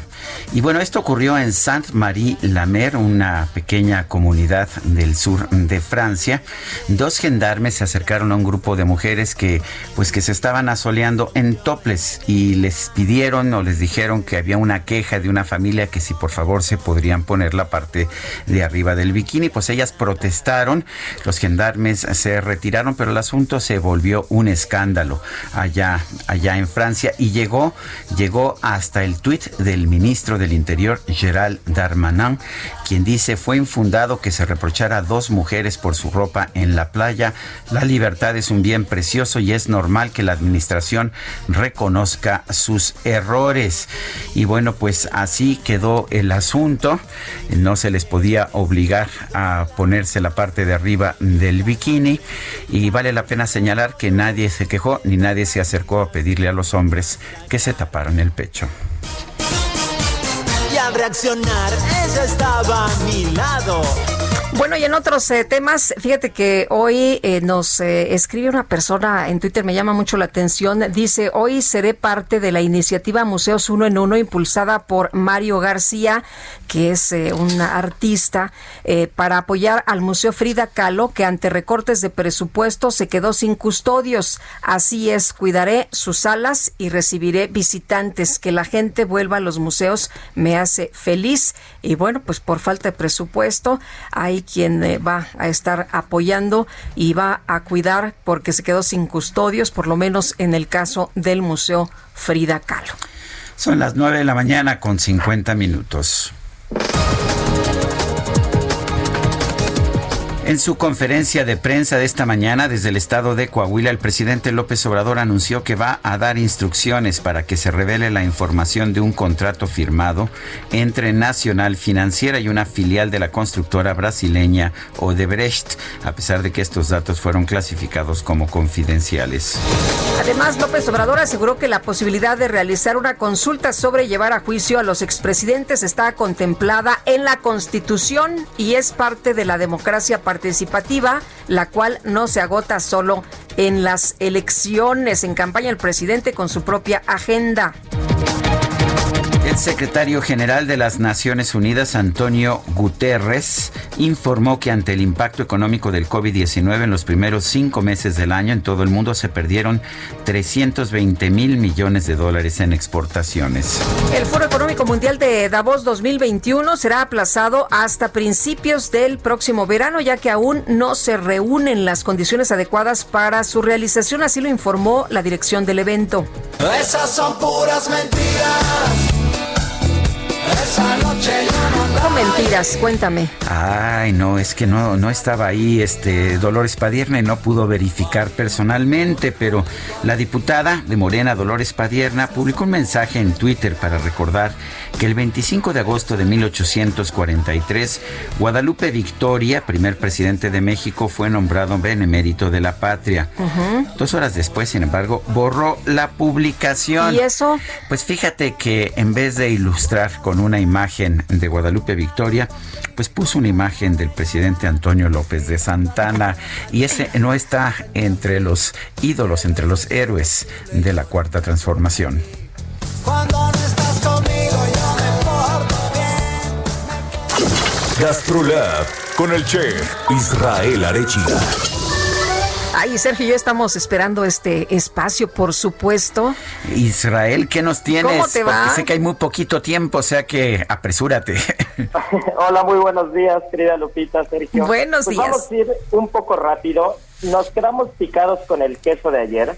Y entonces, en lugar de hablarles de un queso español como fue el queso manchego de ayer, les quiero platicar un poco de la historia del queso mexicano y, e invitar a la gente a que vaya a la ruta del vino y del queso en Querétaro y en Baja California para que prueben un poco de las grandes cosas que se están haciendo en México con estos quesos, ¿no? Que recordemos que llegan eh, con la llegada de los españoles, es de las, de las cosas que traen los españoles y que aportan gastronómicamente hablando. En la época precolombina eh, se desconocían todos los productos lácteos, pero la verdad es que México tiene una calidad espectacular en quesos.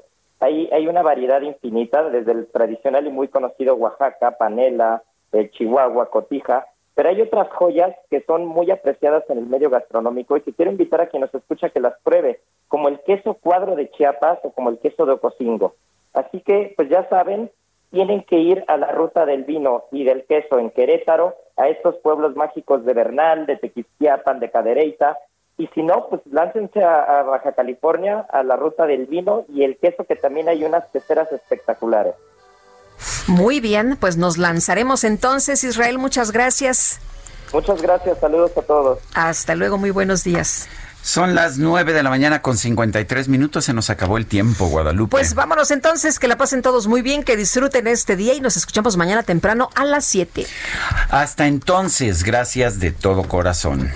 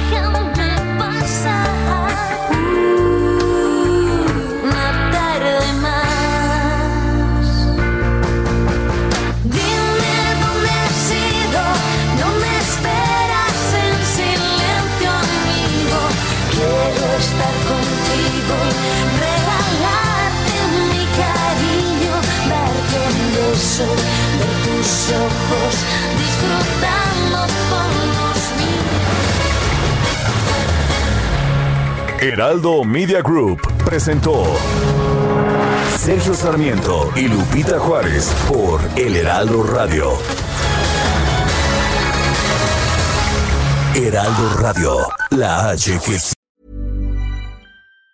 Even on a budget, quality is non-negotiable. That's why Quince is the place to score high-end essentials at 50 to 80% less than similar brands. Get your hands on buttery soft cashmere sweaters from just 60 bucks, Italian leather jackets, and so much more. And the best part about Quince, they exclusively partner with factories committed to safe, ethical, and responsible manufacturing. Elevate your style without the elevated price tag with Quince. Go to quince.com slash upgrade for free shipping and 365-day returns.